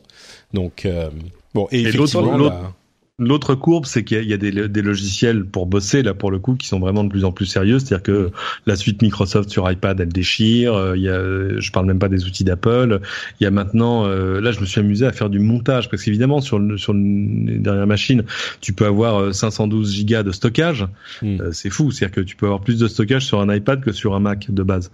non, mais c'est vrai. Ouais, et, bah et tout à coup, voilà, j'ai un de mes petits logiciels fétiches qui s'appelle LumaVision, qui est un logiciel de montage récent qui il faut juste imaginer ce que serait un Final Cut sur iPad et et ça marche vachement bien quoi. Mm. C'est enfin je suis assez bluffé. Ouais, juste un mot sur les sur les parallèles, Patrick. Je te rejoins complètement sur sur. Euh, enfin, je vous rejoins tous les deux sur cette vision des, des, deux produits et des deux approches. Il y a quand même un truc, c'est que je trouve que du, du côté d'Apple pour iOS 11, il y a, euh, je trouve, une plus grande avancée sur le sur le la philosophie en tout cas d'Apple. Il, il, y a vraiment plus de progression. Là où du côté de Microsoft, il y a plus de puissance. Il n'y a, a, pas forcément une grande grande évolution sur les sur les principes des usages, sur les façons de travailler. Alors d'aucuns diraient d'ailleurs que Apple a peut-être plus de retard hein, sur le, la façon de de, voir les choses, et donc il y a plus d'avancées de, pour combler ce retard. Mais je trouve qu'il y a une, très très belle approche pour iOS 11 et au-delà des machines, euh, il y a vraiment quelque chose qui va avancer à ce niveau-là pour les usages du quotidien type bureautique et, c'est génial, mm. je trouve. Bah, je crois qu'effectivement les gens qui parlent de des, des de l'intérêt euh, de ces nouveaux iPads euh, incluent un petit peu dans leur réflexion l'arrivée prochaine d'iOS 11, qui pour le coup, je crois que encore aujourd'hui pour iOS 10, on a une une, une utilisabilité qui est un peu en retrait et qu'avec iOS 11 on avance euh, on fait deux trois pas de plus. Donc on a on, est dans la même euh, on est dans la même pièce on va dire au lieu d'être dans deux pièces différentes même si on n'est pas exactement à la même place. Ma mon, ma métaphore euh, n'est pas la plus élégante j'en conviens mais euh, un autre truc qui est pas le plus élégant qui soit, c'est Bixby, cet euh, euh, assistant vocal, assistant virtuel qui a été présenté en grande pompe par Samsung il y a quelques mois pour son nouveau Galaxy. eh ben, il est non seulement encore en retard, mais en plus, enfin en, anglais en tout cas, mais en plus les tests qu'on fait, les premières, les premières personnes qui ont qui l'ont qui ont eu accès sont vraiment pas concluants. donc donc euh, il semblerait que euh, bah, ça soit en fait un, plus de boulot que prévu et, euh, Bixby n'est pas incroyable. Non, oui, vas-y. Non, non, non, c'est énormément de boulot. Ce qui fait apparemment le mieux, c'est c'est comment dire, c'est rester connecté à d'autres applications. C'est ça. Euh, voilà, ça c'est pas mal. Ce qui est un truc que, que Siri commence à faire, que Amazon Echo commence à faire aussi. mais ouais, ouais, il y a quand même, enfin la pente. Dans l'ensemble, hein. il est décevant. On est d'accord. J'ai pas essayé pour tout te dire. Euh, moi, je l'ai essayé en anglais euh, dans, sur le premier euh, S8, mais j'ai, il est, il est dispo en français déjà? Non, non, non, on parle en hmm. anglais. et moi, bien sûr, je l'ai pas, je l'ai pas non plus. Il est dispo si tu t'inscris au machin de pré-testeur bidule, et c'est justement à partir de ces premiers tests. C'est encore très très bêta. On va pas. Ça, oui, oui. Bah, disons qu'il est, en, il est en retard. il était censé arriver avec le, le, téléphone qui est disponible depuis un moment, donc. voilà. Il est disponible en coréen. Peut-être qu'il marche bien en coréen. Euh, le Galaxy Note 8 euh, sera présenté le 26 août euh, et entre-temps ils revendent des Note 7 euh, euh, refurbished, comment on dit, reconditionné. Mhm. Donc bon, à, acheter. Mais c'est bizarre d'en vendre maintenant, alors que tu vas annoncer le Note 8 dans deux mois. Et enfin bon, bref, c'est ah, sans doute beaucoup d'argent à perdre. Quoi. Ils ont ouais, quelques millions sur les bras. Hein, donc, ça, euh, le 15 juin, c'était la fin des frais d'itinérance dans l'Union européenne. Euh, ça, c'est c'est un peu la fête, non? Ah bah c'est la super fête. Attends, c'est on, on se rend même pas compte. Enfin, c'est non, c'est vraiment la super fête, ouais. Euh, pour euh, en gros, ce qui se passe pour 99% des gens, c'est que tant que vous vous connectez à votre réseau euh, national une fois par mois, à peu près, eh ben vous verrez pas la différence quand vous êtes en France et quand vous êtes ailleurs, ou d'ailleurs n'importe euh, quel pays européen.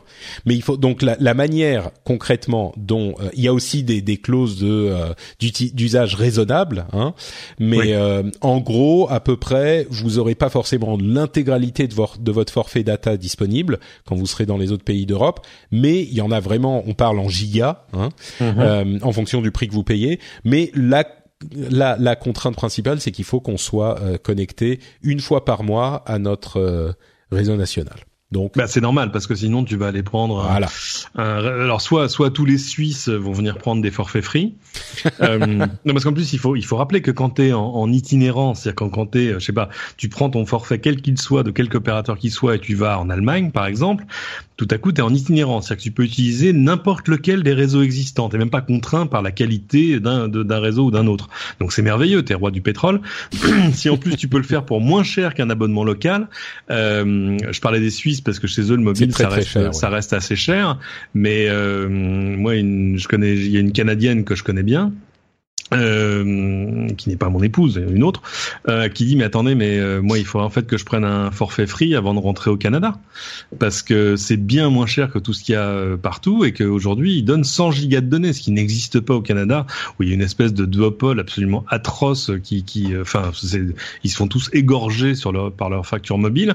Et j'ai dit oui, non mais non en détail, c'est-à-dire que ça ne marche que si que si tu déménages pas en gros quoi, puisqu'évidemment la grande crainte des opérateurs c'était ça c'était de voir des gens aller faire leur shopping ailleurs. Enfin, ce qui est Mais donc là, c'est une bonne, euh, c'est une bonne, euh, un bon compromis et c'est euh, une fois de plus, ça montre que quand même, ça fait parfois du bien d'avoir une autorité étatique ou gouvernementale supérieure qui décide de comment fonctionnent les choses. Hein.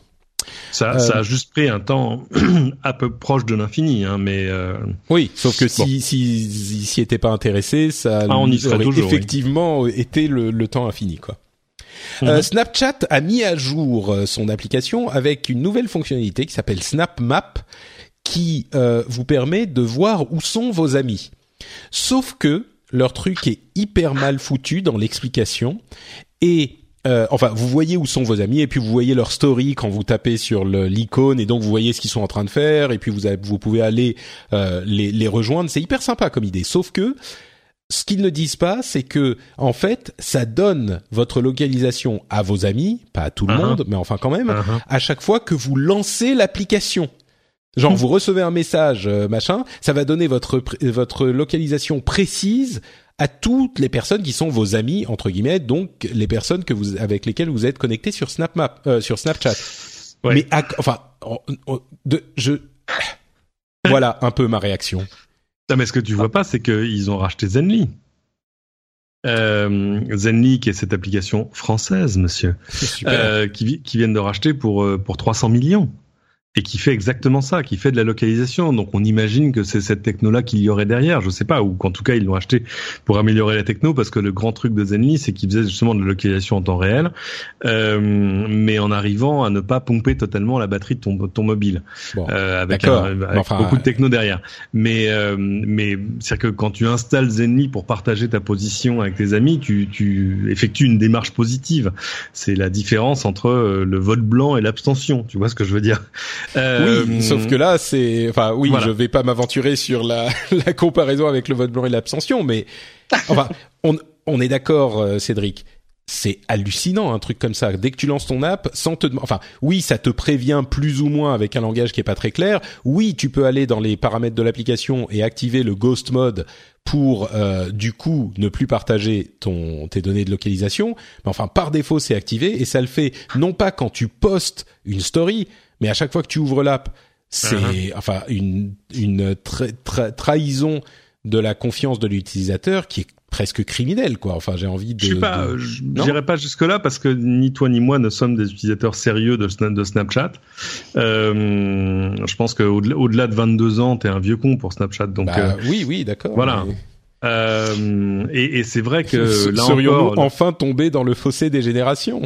Est-ce que c'est normal pour les jeunes Je pense que là, on a, on a, on a, déjà, on a, pour eux, on a déjà un pied dans la tombe.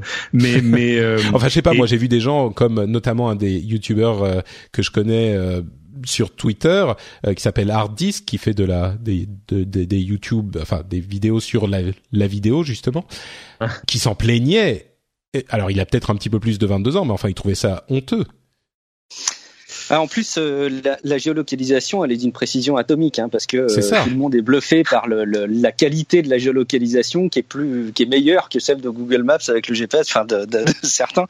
Et j'ai vu euh, le, des communications. Il y a la, la police là en Nouvelle-Zélande qui communique même sur Facebook et qui avertit tout le monde, notamment les parents, faites attention aux usages de vos enfants, parce qu'effectivement, quand on sait en plus que ce sont des ados ou des ou des ou des jeunes ou parfois des trop jeunes qui utilisent Snapchat ça fait vraiment euh, un outil d'une très grande puissance mis entre des mains euh, pas très très expertes. Donc ça, ça peut faire tourner la tête, ouais, Snapchat comme ça.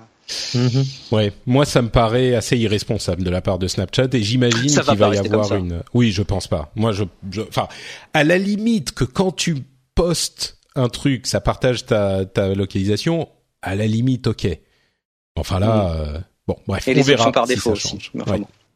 Euh, Dailymotion, tiens, revenons un petit peu en France, a annoncé une sorte de, de, de relancement de la plateforme, euh, comme on en avait parlé il y a quelque temps. On avait évoqué le fait qu'il se concentre sur euh, quatre sujets principaux les infos, le sport, la musique et l'entertainment. Et il se euh, un petit peu moins, disons qu'il se tourne un petit peu moins vers la vidéo euh, créée par leurs utilisateurs. Donc ils abandonnent un petit peu ce marché euh, YouTube, qui avait pas vraiment besoin du bonus, il se porte bien déjà, euh, et il se concentre sur du contenu un petit peu premium, quoi. Alors, du coup, j'ai une question même plus qu'une autre, c'est euh, comment se fait-il qu'on n'en ait pas plus entendu parler en France Dailymotion, c'est quand même un, bijou de notre internet, non euh ouais, hein, ils sont en train d'essayer de faire Watt apparemment. Euh, euh, D'autres ont essayé. Donc euh, non, mais ils ont. au-delà du fait qu'ils vont réussir ou pas, je sais pas. C'est. Non, non, mais c'est ça. Ils se cherchent depuis maintenant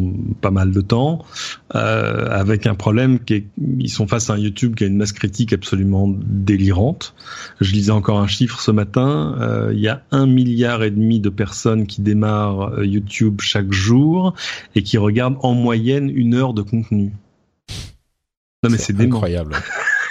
voilà, c'est dément. Et, euh, et donc difficile d'exister face à ça, sauf si t'es Vimeo et que t'es donc plus sur de l'hébergement. De, de, bref, euh, difficile. Oui, non, mais le fait qu'on n'entend pas parler, par, parler de cette news de Dailymotion ah, si, si. en France. Moi, j'en ah, ai si. vu presque nulle part euh, des. Si, bon, d'accord, ah bon c'est peut-être moi qui ai raté. Moi, alors. Vu des choses.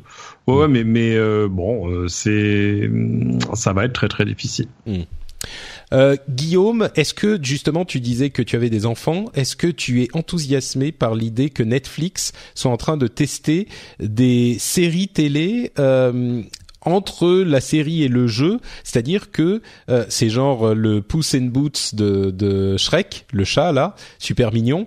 Notamment, hein, il y a d'autres séries, mais un truc où euh, tu as eu un épisode où tu peux faire des choix. Donc, euh, à certains moments de l'épisode, tu es euh, face à un choix et en fonction de ce que tu choisis, ça va partir, ça va faire partir l'épisode dans une direction un petit peu différente. C'est les dessins animés dont vous êtes le héros. C'est un fait, peu ça, hein. ouais, ouais, ouais. Non, mais c'est un super exemple parce que les livres dont vous êtes le héros, ceux qui justement ont un petit peu plus de 22 ans, s'en souviennent encore avec ouais. émotion. Tout à fait. Ouais, si ça peut faire taire euh, l'âne trop trop, après tout, pourquoi pas hein, Je pense que plein de parents mais, mais ouais, c'est, je, je, je suis pas convaincu que ce soit euh, ce que demain auront envie de faire les enfants quand ils seront euh, face à des dessins animés. Après, peut-être que je suis déjà trop vieux ou je me rends pas compte du tout. Mais euh, aujourd'hui, l'interactivité, quand tiens, l'exemple c'est la maison de Mickey. Alors ça va parler aux parents qui sont qui accompagnent leurs enfants devant les dessins animés. Il y a la maison de Mickey qui se veut un peu interactif, un peu à la manière de Dora l'exploratrice, c'est-à-dire que Mickey parle et puis euh, il dit euh, compte avec moi le nombre de moutons, gna gna gna. Et en fait, il y a strictement aucun enfant qui le fait. Il regarde de manière très très passive son dessin animé. Donc cette mmh. interactivité qui est complètement euh, artificielle, aujourd'hui les enfants ne l'utilisent pas. Alors de là à ce que les enfants aient un usage très différent demain des dessins animés qu'ils l'ont aujourd'hui peut-être. Mais enfin si ça continue comme ça, je suis pas certain que ça aura un succès de dingue. Bon, ça va tester en, en conditions réelles, on va dire. Euh, Google et Facebook et plein d'autres sont en train de détailler les efforts qu'ils font pour, euh, on va dire, euh, contrôler le contenu qu'ils ont sur Internet. Alors on va pas rentrer dans les détails parce qu'on en a beaucoup parlé déjà et puis il y a différentes méthodes qui sont employées et qui commencent à porter leurs fruits. On en avait parlé déjà, comme je le disais la dernière fois. Il y a notamment euh, des, des, initiatives de personnel avec le fait d'engager plus de monde, mais il y a aussi des initiatives techniques avec un entraînement de l'intelligence artificielle euh, plus euh, euh poussé, euh, la suppression de la monétisation sur les vidéos qui sont jugées euh, comment dire inflammatory, donc controversées, et un élément qui m'a paru très intéressant, là on parle de YouTube, c'est que ils sont en train de euh, cibler les gens qui pourraient être, euh, selon leur profil, euh, potentiellement victimes de vidéos de recrutement, avec des vidéos d'explication des mécanismes ouais. d'embrigadement. C'est-à-dire que au lieu de diffuser une pub avant la vidéo ou même pas forcément une vidéo d'embrigadement, mais les vidéos que pourraient regarder des personnes qui qui correspondent à ce profil, euh, eh ben ils vont euh, mettre des vidéos qui vont expliquer les processus d'embrigadement, qui vont détailler les trucs et dire faites attention, parlez aux gens si vous avez besoin de parler, etc. Bref, prévention quoi. C'est c'est hyper malin, non? Bah c'est c'est intelligent parce qu'évidemment euh, sinon c'est un jeu sans fin de tu mets une vidéo je la retire tu remets une vidéo enfin et, et, mm. et avec parfois des problèmes de curseur sur ce qui peut être euh, normal pas normal autorisé pas autorisé qui, qui existe euh, toujours d'ailleurs de toute façon mais Bien sûr, et, et euh, avec aussi une collaboration entre les plateformes, donc pour arriver à, à, à définir en gros des empreintes pour dire euh, voilà cette vidéo là on l'a détectée chez nous et elle est elle est interdite, euh, donc vous pourrez la détecter automatiquement au moment où elle est postée et pas et pas juste a posteriori. Oui, donc il y a des passerelles entre YouTube, Microsoft, Facebook, etc. Facebook et les autres, ouais, hmm. voilà, avec avec un système de signature commun, ce qui est amusant parce que c'est un truc qui peut intéresser puissamment les ayants droit aussi euh, non, non, mais tu vois, en gros, tu ah bah es. c'est sûr que ça va, ça va être utilisé pour ça, je pense aussi. Hein tu es la FIFA, euh, tu postes. Euh, il faut expliquer comment ça marche aujourd'hui. Si tu es, je sais pas, un producteur de films, producteur de séries euh, ou la FIFA, tu peux directement poster, mais alors en privé, illisible par qui que ce soit, une vidéo de ton œuvre, que ce soit un match de foot, une série, ou un clip ou ce que tu veux. elle sera pas visible, mais par contre, YouTube va pouvoir en prendre une empreinte et, interdire la publication, soit de, de, de l'œuvre complète, soit même d'extrait de l'œuvre par d'autres. Euh, c'est le fameux flagging, enfin tu vois où euh, où tout à coup, je sais pas, ça m'est encore arrivé la dernière fois, ça m'a énervé. Euh, où je postais un clip, le clip lui tout allait bien, c'est un truc qu'on a tourné nous, mais mais euh, mais par contre il y avait à un moment de fait un bout de musique et tout, et on dit ah bah non ça c'est pas possible. Oh, et du coup il t'enlève le son sur toute la vidéo, c'est pas, c'est y a non du coup il poste, là c'était Facebook et du coup il ah. poste pas la vidéo. Hmm. Et la seule le seul moyen que tu aies de faire poster la vidéo, c'est de dire non non non vraiment ça m'appartient. Alors ah non, tu peux pas dire un truc pareil. Euh, et euh, donc voilà, c'est des technologies qu'on connaît déjà, mais je je sais pas s'ils avaient déjà en place des, des systèmes pour collaborer entre les plateformes. Bah pour ce pour ce problème-là, en tout cas, ce sera le cas. Hmm. Euh, Fefe, vous vous souvenez de Kov Fefe? Oh yeah. Le, ah truc euh, qu'avait tweeté euh, le, le, le, président américain. Eh bien, figurez-vous que Kov Fefe a désormais un véritable sens puisque c'est un euh, une loi qui a été proposée par un euh, c'est un sénateur non un enfin parlementaire américain qui euh, a, a, proposé la communications over various feeds electronically for engagement. Donc comme fait fait. Mhm. ce qui est bon amusant comme ça mais euh, ce qui est ce qui est surtout intéressant en fait, c'est que ça touche à l'archivage des communications officielles des différents organes du gouvernement et notamment mhm. du président, parce que le fait qu'il tweete régulièrement et de manière non contrôlée pose des problèmes sérieux pour de deux manières. D'une part, l'archivage parce qu'il lui est arrivé de supprimer des tweets. Et ça, bah, normalement, il n'a pas le droit si c'est considéré comme de la communication du président. Et en l'occurrence, bah, je pense que oui.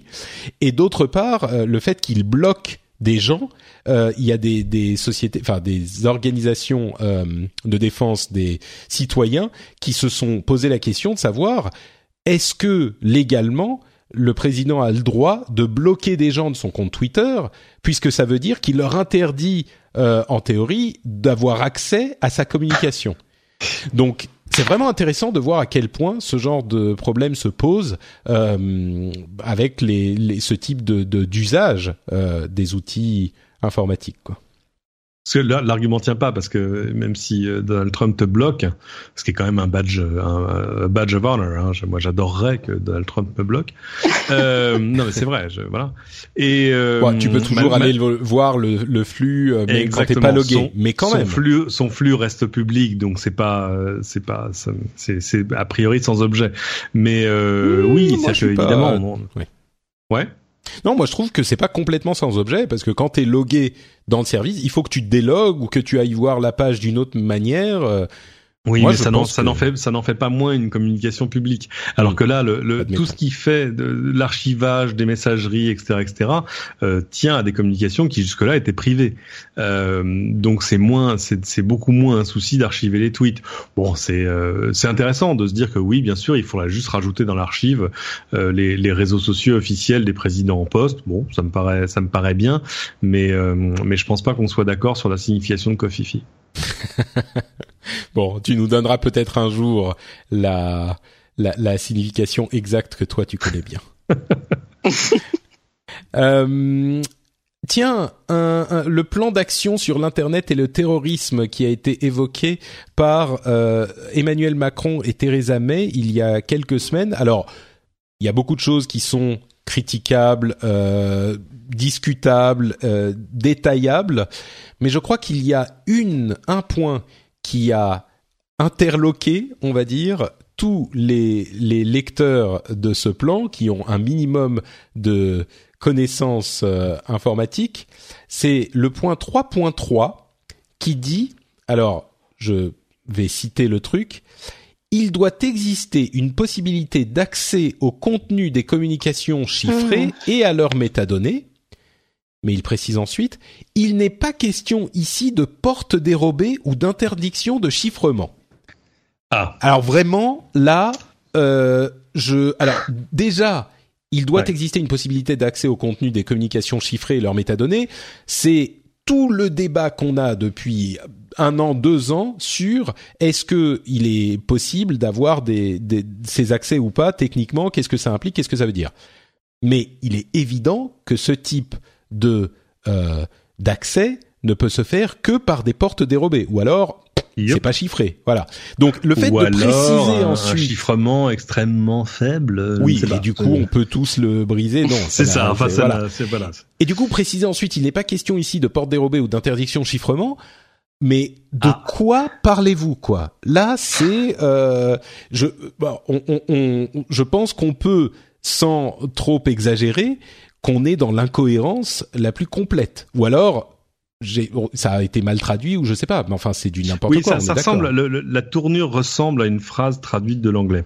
Hmm. Euh, et, et dont on ne sait pas si euh, elle, elle, veut dire euh, nous devons créer ou il ou, ou, ou, tu vois ou plutôt il doit bien exister en cherchant bien. dans les dans les deux cas, tout ce que j'ai envie de dire c'est Manu, faut qu'on parle.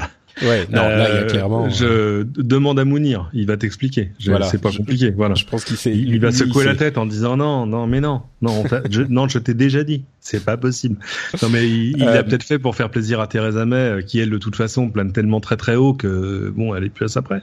Oui. Euh, elle vient quand même de, de, signer un accord avec les unionistes d'Irlande du Nord, un truc de, mais enfin, elle est en train de mettre en danger 40 ans de négociations sur voilà sur l'Irlande. Euh, juste pour arriver à gagner une majorité, pour faire passer un Brexit dont plus personne ne veut. Enfin, vraiment, on est, euh, on, dirait du Monty Python, pas drôle, quoi. Et euh, donc voilà, je pense que euh, il voulait faire une déclaration commune. Peut-être qu'elle, elle était venue avec ça, avec ça dans sa besace. Ils l'ont, ils l'ont tourné de façon à, à, dire que non, non, vous inquiétez pas, on va pas devenir la Corée du Nord. Et peut-être que finalement, ça arrange tout le monde et lui aussi que que le truc ne veuille rien dire, enfin que, que ce soit pas actionnable, c'est-à-dire c'est genre voilà. Donc il, mm. faut, il faudrait qu'il y ait un moyen, mais on va pas interdire le chiffrement et on va pas vous demander les clés. Ah bah dans ces conditions-là, tout le monde est content. Hein. Tout le monde va dire bah nickel. Ah bah oui, il faudrait qu'il y ait un moyen effectivement. Ah oui, c'est vrai. Tu vois, tout le monde va secouer la tête en disant ouais c'est vrai, il faudrait qu'il y ait un moyen. Allez salut.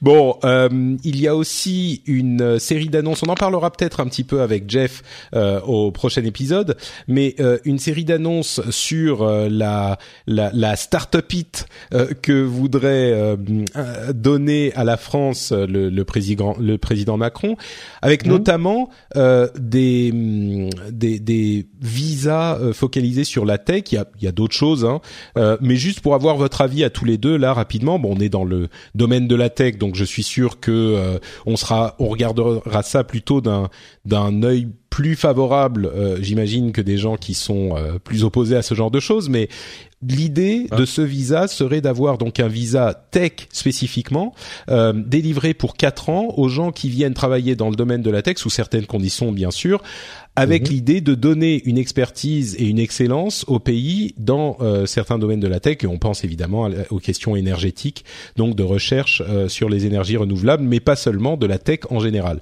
Euh, Peut-être Guillaume qui est resté euh, très silencieux ces, ces, ces dernières minutes. Euh, Bah, Qu'est-ce que tu en penses de cette idée? Qu'on aime ou pas euh, Emmanuel Macron, euh, force est de reconnaître que s'il y a bien un truc qu'on attend de lui, c'est ce genre d'initiative. On a tous en tête les, les, les initiatives dont vous aviez bien parlé d'ailleurs à l'époque, hein, du, du label de la French Tech euh, à l'époque. Et, et, et finalement, après tout, on peut voir ça que d'un œil bienveillant. Après avoir dans quelle dans quelle Bon, Moi, je suis sûr qu'il y a des gens qui, réussiraient à le voir d'un œil malveillant. Euh, c'est difficile d'être contre quand même. Hein. Ouais, c'est compliqué. hein. Tu vas faire venir des gens qui ont une vraie expertise pour faire tourner des boîtes et tout. Euh, ouais, c'est Le seul risque, c'est ça marche pas, quoi. Mais on voit pas trop c'est ça. en fait. Et c'est c'est pas un risque très cher. D'accord. Euh, bah écoutez, un, un truc un petit peu moins euh, positif, c'est le gouvernement chinois qui Ah, a ça commence décidé.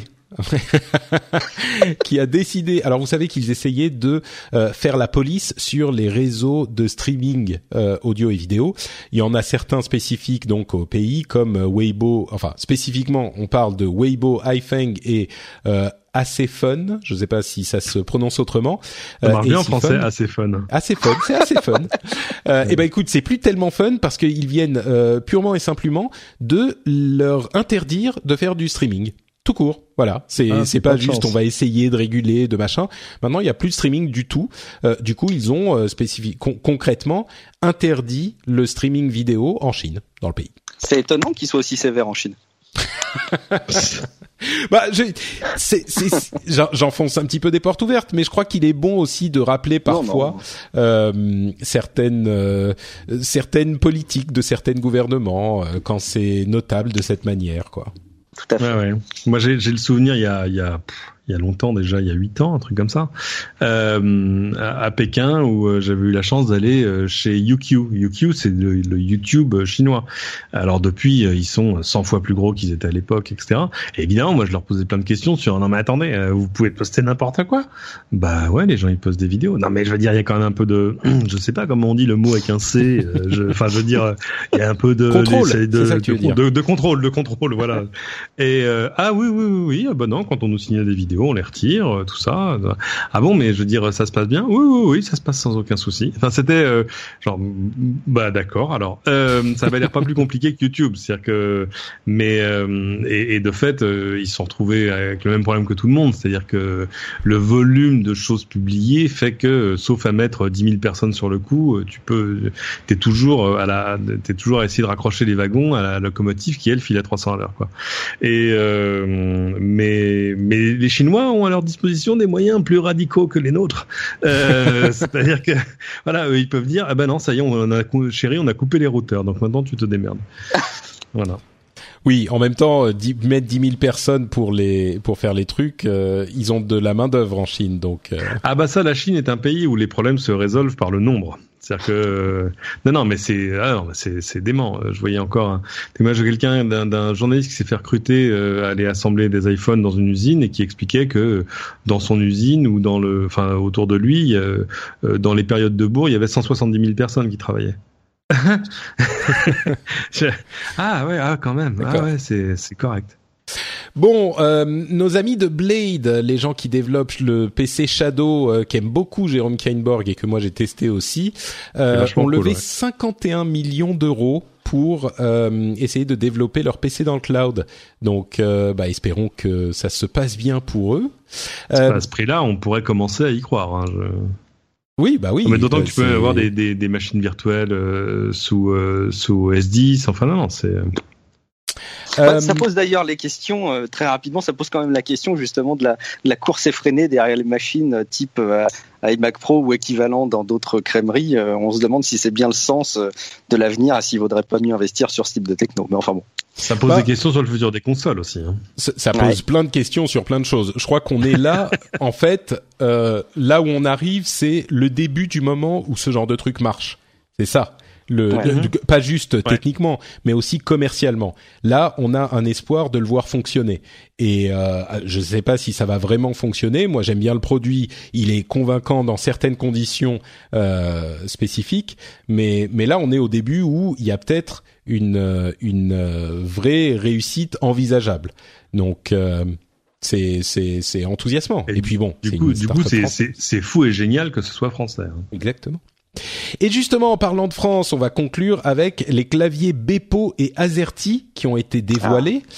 Ah. Euh, les, on vous en parlait il y a quelques temps, mais il y a effectivement donc euh, deux nouveaux claviers qui, qui sont euh, euh qui ont été étudiés par l'AFNOR. Euh, donc clavier Bepo plus ergonomique, clavier Azerty un petit peu modifié pour le, le, revoir le clavier AZERTY, existant déjà, sans trop bousculer nos habitudes. Moi, j'avoue que j'ai regardé le clavier AZERTY, le Bepo, bon, il change beaucoup de toute façon. Et j'ai eu des conversations très animées sur Twitter parce que moi, il y avait des certains caractères dont je ne comprenais pas l'emplacement proéminent genre accessible en une touche, contre d'autres caractères qui étaient accessibles en deux touches, voire euh, trois.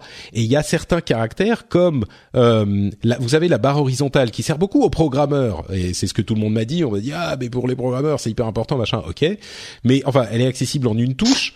Euh, Micron est accessible en une touche. Je suis sûr qu'il y a plein de chercheurs euh, qui utilisent beaucoup ah Micron, mais enfin bon, ah voilà. Et alors et, et le et le, le le ampersand. L'ampersand, oui. Voilà. Le et, oui, oui. Le et euh, qui est accessible en une touche. Et puis à côté de ça, on a le le at où il faut appuyer sur Alt graphique et A. Genre, enfin, c'est mhm. Alt graphique, c'est quand même pas la plus pratique de, de toutes les oh. touches, je sais pas. Euh, il y a euh, genre il y a trois ou quatre tirets différents. Euh, il y a le petit truc de paragraphe là qui est au-dessus du et alors, je suis sûr que les, les, éditeurs vont me dire ah bah oui, mais tu comprends pas, paragraphe, on s'en sert tout le temps. Bah d'accord. Enfin, moi j'ai l'impression que euh, des trucs comme, euh, je sais pas, le, le, signe de l'euro ou le hat ou le hashtag, euh, oui, je sais qu'on s'en sert pas tout le temps, tout le temps, tout le temps non plus. le hat, oui, les, les, les, les adresses mail, elles sont surtout dans notre répertoire et donc on le tape pas entièrement. Mais enfin moi, dès que je tape mon login quelque part, je dois mettre mon adresse et donc je fais hat. Enfin, sur Twitter évidemment, mais bon, ça c'est Twitter, on sait que c'est pas le truc le plus présent. Enfin, je sais pas, moi j'ai l'impression que en bon français sur un clavier français, eh ben je suis pas content. Voilà, moi je l'aurais fait ah, différemment.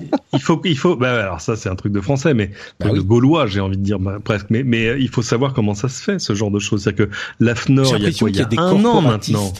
Tu vois, c'est du lobbying de programmeurs. Exactement. Euh, L'AFNOR, je sais pas si c'est plus il y a six mois ou un an, a lancé cette consultation en disant euh, on va essayer de, de faire évoluer le, le, clavier par rapport aux usages d'aujourd'hui parce que de fait il y a des trucs qui sont euh, pas très accessibles, d'autres qui pourraient l'être mieux. Donc ils ont fait un appel à commentaires en fait. Mais qui est allé commenter? Bah, les typographes, les programmeurs, enfin les gens qui passent leur vie sur un clavier. Mm. Euh, donc évidemment, ce sont leurs remarques qui ont été, été prises en compte. Euh, mais encore une fois, euh, c'est pour ça moi je, je, je, grognais un peu en voyant euh, des, des, papiers de pas mal de confrères euh, où tu voyais où tu as l'impression que ça y est, c'était la loi. Ça y est, voilà comme, comment sera ton clavier demain et tu n'as pas le choix. Mais non. Mais alors d'un côté c'est un truc consultatif et de l'autre côté euh, l'avis rendu par la FNOR lui aussi il est euh, il est euh, soumis à la bonne à la bonne volonté des fabricants. Personne ne va forcer un fabricant à mettre ça sur son clavier. Non mais enfin quand même on va si on va faire un standard maintenant ça va pas être pour que chaque fabricant retourne faire le clavier comme il l'entend différemment. À part Apple bien sûr qui fait toujours le font comme ils veulent mais comme ils le font aujourd'hui. donc si les fabricants euh, sondent un peu leurs utilisateurs et qu'ils leur disent non, mais attendez, moi touche à rien parce que ça va comme ça, eh ben ils toucheront à rien. Non, mais moi je veux qu'on touche à quelque chose, mais pas comme ça. ce que je trouve en fait, il faudrait faire un clavier pour Patrick Béja, tu vois, bah, et ah, l'imposer à tout le monde pour que je puisse faire mes courses de clavier facilement.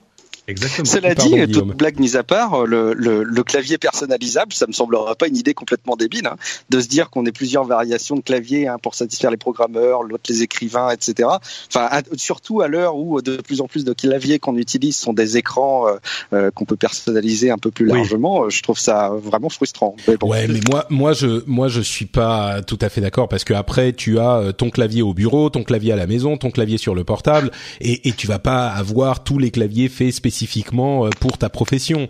Alors ouais, surtout que s'adapter à un clavier, c'est pas évident. Je sais pas si vous avez bah, fait l'exercice avec le Bepo, mais c'est une horreur. Bah oui, ça prend, ça prend quelques semaines à chaque fois. Alors, euh, mais Enfin, je comprends tout à fait. J'ai eu des discussions très animées avec des gens sur Twitter qui me disaient mais pourquoi veux-tu nous enlever ce truc qui nous sauverait la vie, notamment des programmeurs, tu sais qui, je comprends, Uh-huh. ils tapent leur touche, euh, le- leur barre horizontale euh, euh, euh, tout le temps. C'était Totor notamment qui était très remonté contre moi parce qu'il avait l'impression que je voulais lui enlever un truc qui l'aiderait beaucoup.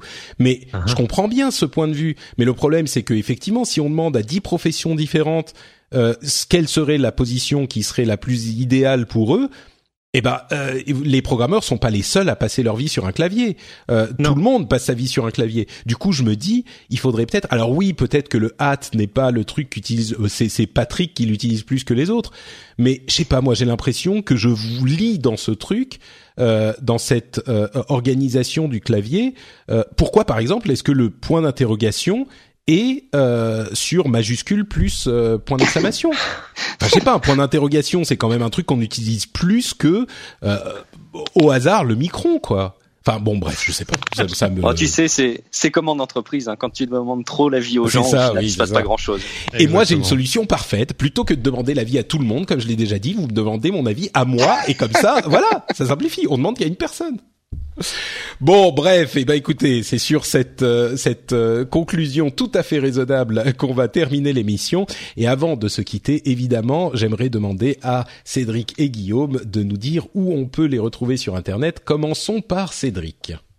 Euh, at Cédric sur Twitter. Euh, et puis euh, sur Internet, euh, il y a les replays de tout ce que je fais sur lci.fr, pas mal d'autres choses sur la page Facebook d'LCI. Et sinon, si vous êtes matinaux, à 6h25, 7h25, en direct sur LCI, canal 26 de la TNT. Canal 26 de la TNT, on l'aura bien compris. Euh, Guillaume. Vraiment, on va me géolocaliser sur Snapchat. Hein, Allez-y, Guillaume Vendée. et vous me retrouvez sur les réseaux sociaux sous le pseudo Guillaume Vendée de manière générale. Et vous pouvez m'écouter euh, au moins une fois tous les 15 jours dans Tech Café, un autre podcast indépendant. Podcast indépendant tech que je recommande également. Merci à tous les deux d'avoir été présents. Pour ma part, c'est Note Patrick sur Twitter et sur Facebook. Vous pouvez aussi retrouver l'émission sur frenchspin.fr et vous allez pouvoir laisser sur le site évidemment des commentaires euh, si vous trouvez qu'on a dit trop de bêtises ou pas assez. C'est possible euh, également. Euh, et et euh, vous pouvez aussi trouver d'autres émissions. Bien sûr, le rendez-vous jeu, je l'ai évoqué euh, il y a dans, dans, dans cet épisode. Vous pouvez, si vous appréciez les jeux vidéo, eh ben allez donc écouter le rendez-vous jeu. Vous allez voir, c'est un bien bon podcast. Vous pouvez aussi laisser des commentaires bah, sur iTunes ou sur tous les catalogues de podcasts que vous utilisez, comme par exemple Machi68, Zadamski, euh, qui ont laissé 5 étoiles en disant très sympa, merci ou super. Euh, et bon, je vais pas vous lire les, les commentaires en entier, mais euh, je remercie tous ceux qui choisissent de laisser des étoiles. Et justement, euh, si vous voulez nous aider encore plus, enfin, soyons honnêtes, si vous voulez m'aider encore plus, vous pouvez euh, vous pouvez aller sur patreon.com slash rdvtech et euh, soutenir cette initiative de podcast indépendant artisanal qui vous donne l'impression d'être assis à la table avec les animateurs. Euh, c'est ce qu'on essaye de faire. J'espère que ça vous plaît et que ça vous permet de passer de bons moments euh, cet été et de vous tenir informé. Donc si c'est le cas, ça prend deux minutes, montre en main, patreon.com slash rdvtech. On vous remercie de nous avoir écoutés et on vous donne rendez-vous dans 15 jours pour un nouvel épisode. Ciao à tous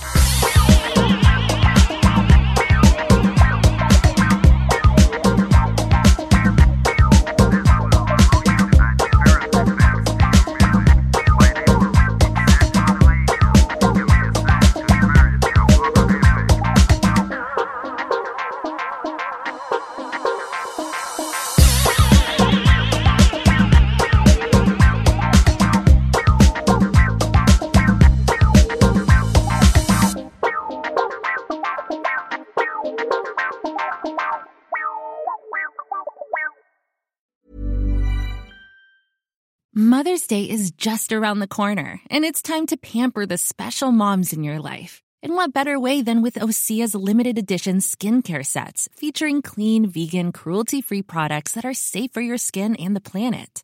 Osea is a women founded, women led brand that's been making seaweed infused products for nearly 30 years. This Mother's Day, Osea has two limited edition sets, perfect for gifting or keeping for yourself. Their Golden Glow body set includes three clinically proven bestsellers for silky, smooth, glowing skin, while the Glow and Go facial set has everything she needs to achieve spa level results at home. They're so beautiful, you can skip the wrapping. For a limited time, you can save up to $48 on Osea's sets, plus get free shipping. That's Mother's Day made easy. Pamper the moms in your life and get 10% off your first order site wide with code MOM at OseaMalibu.com. That's O S E A Malibu.com code MOM.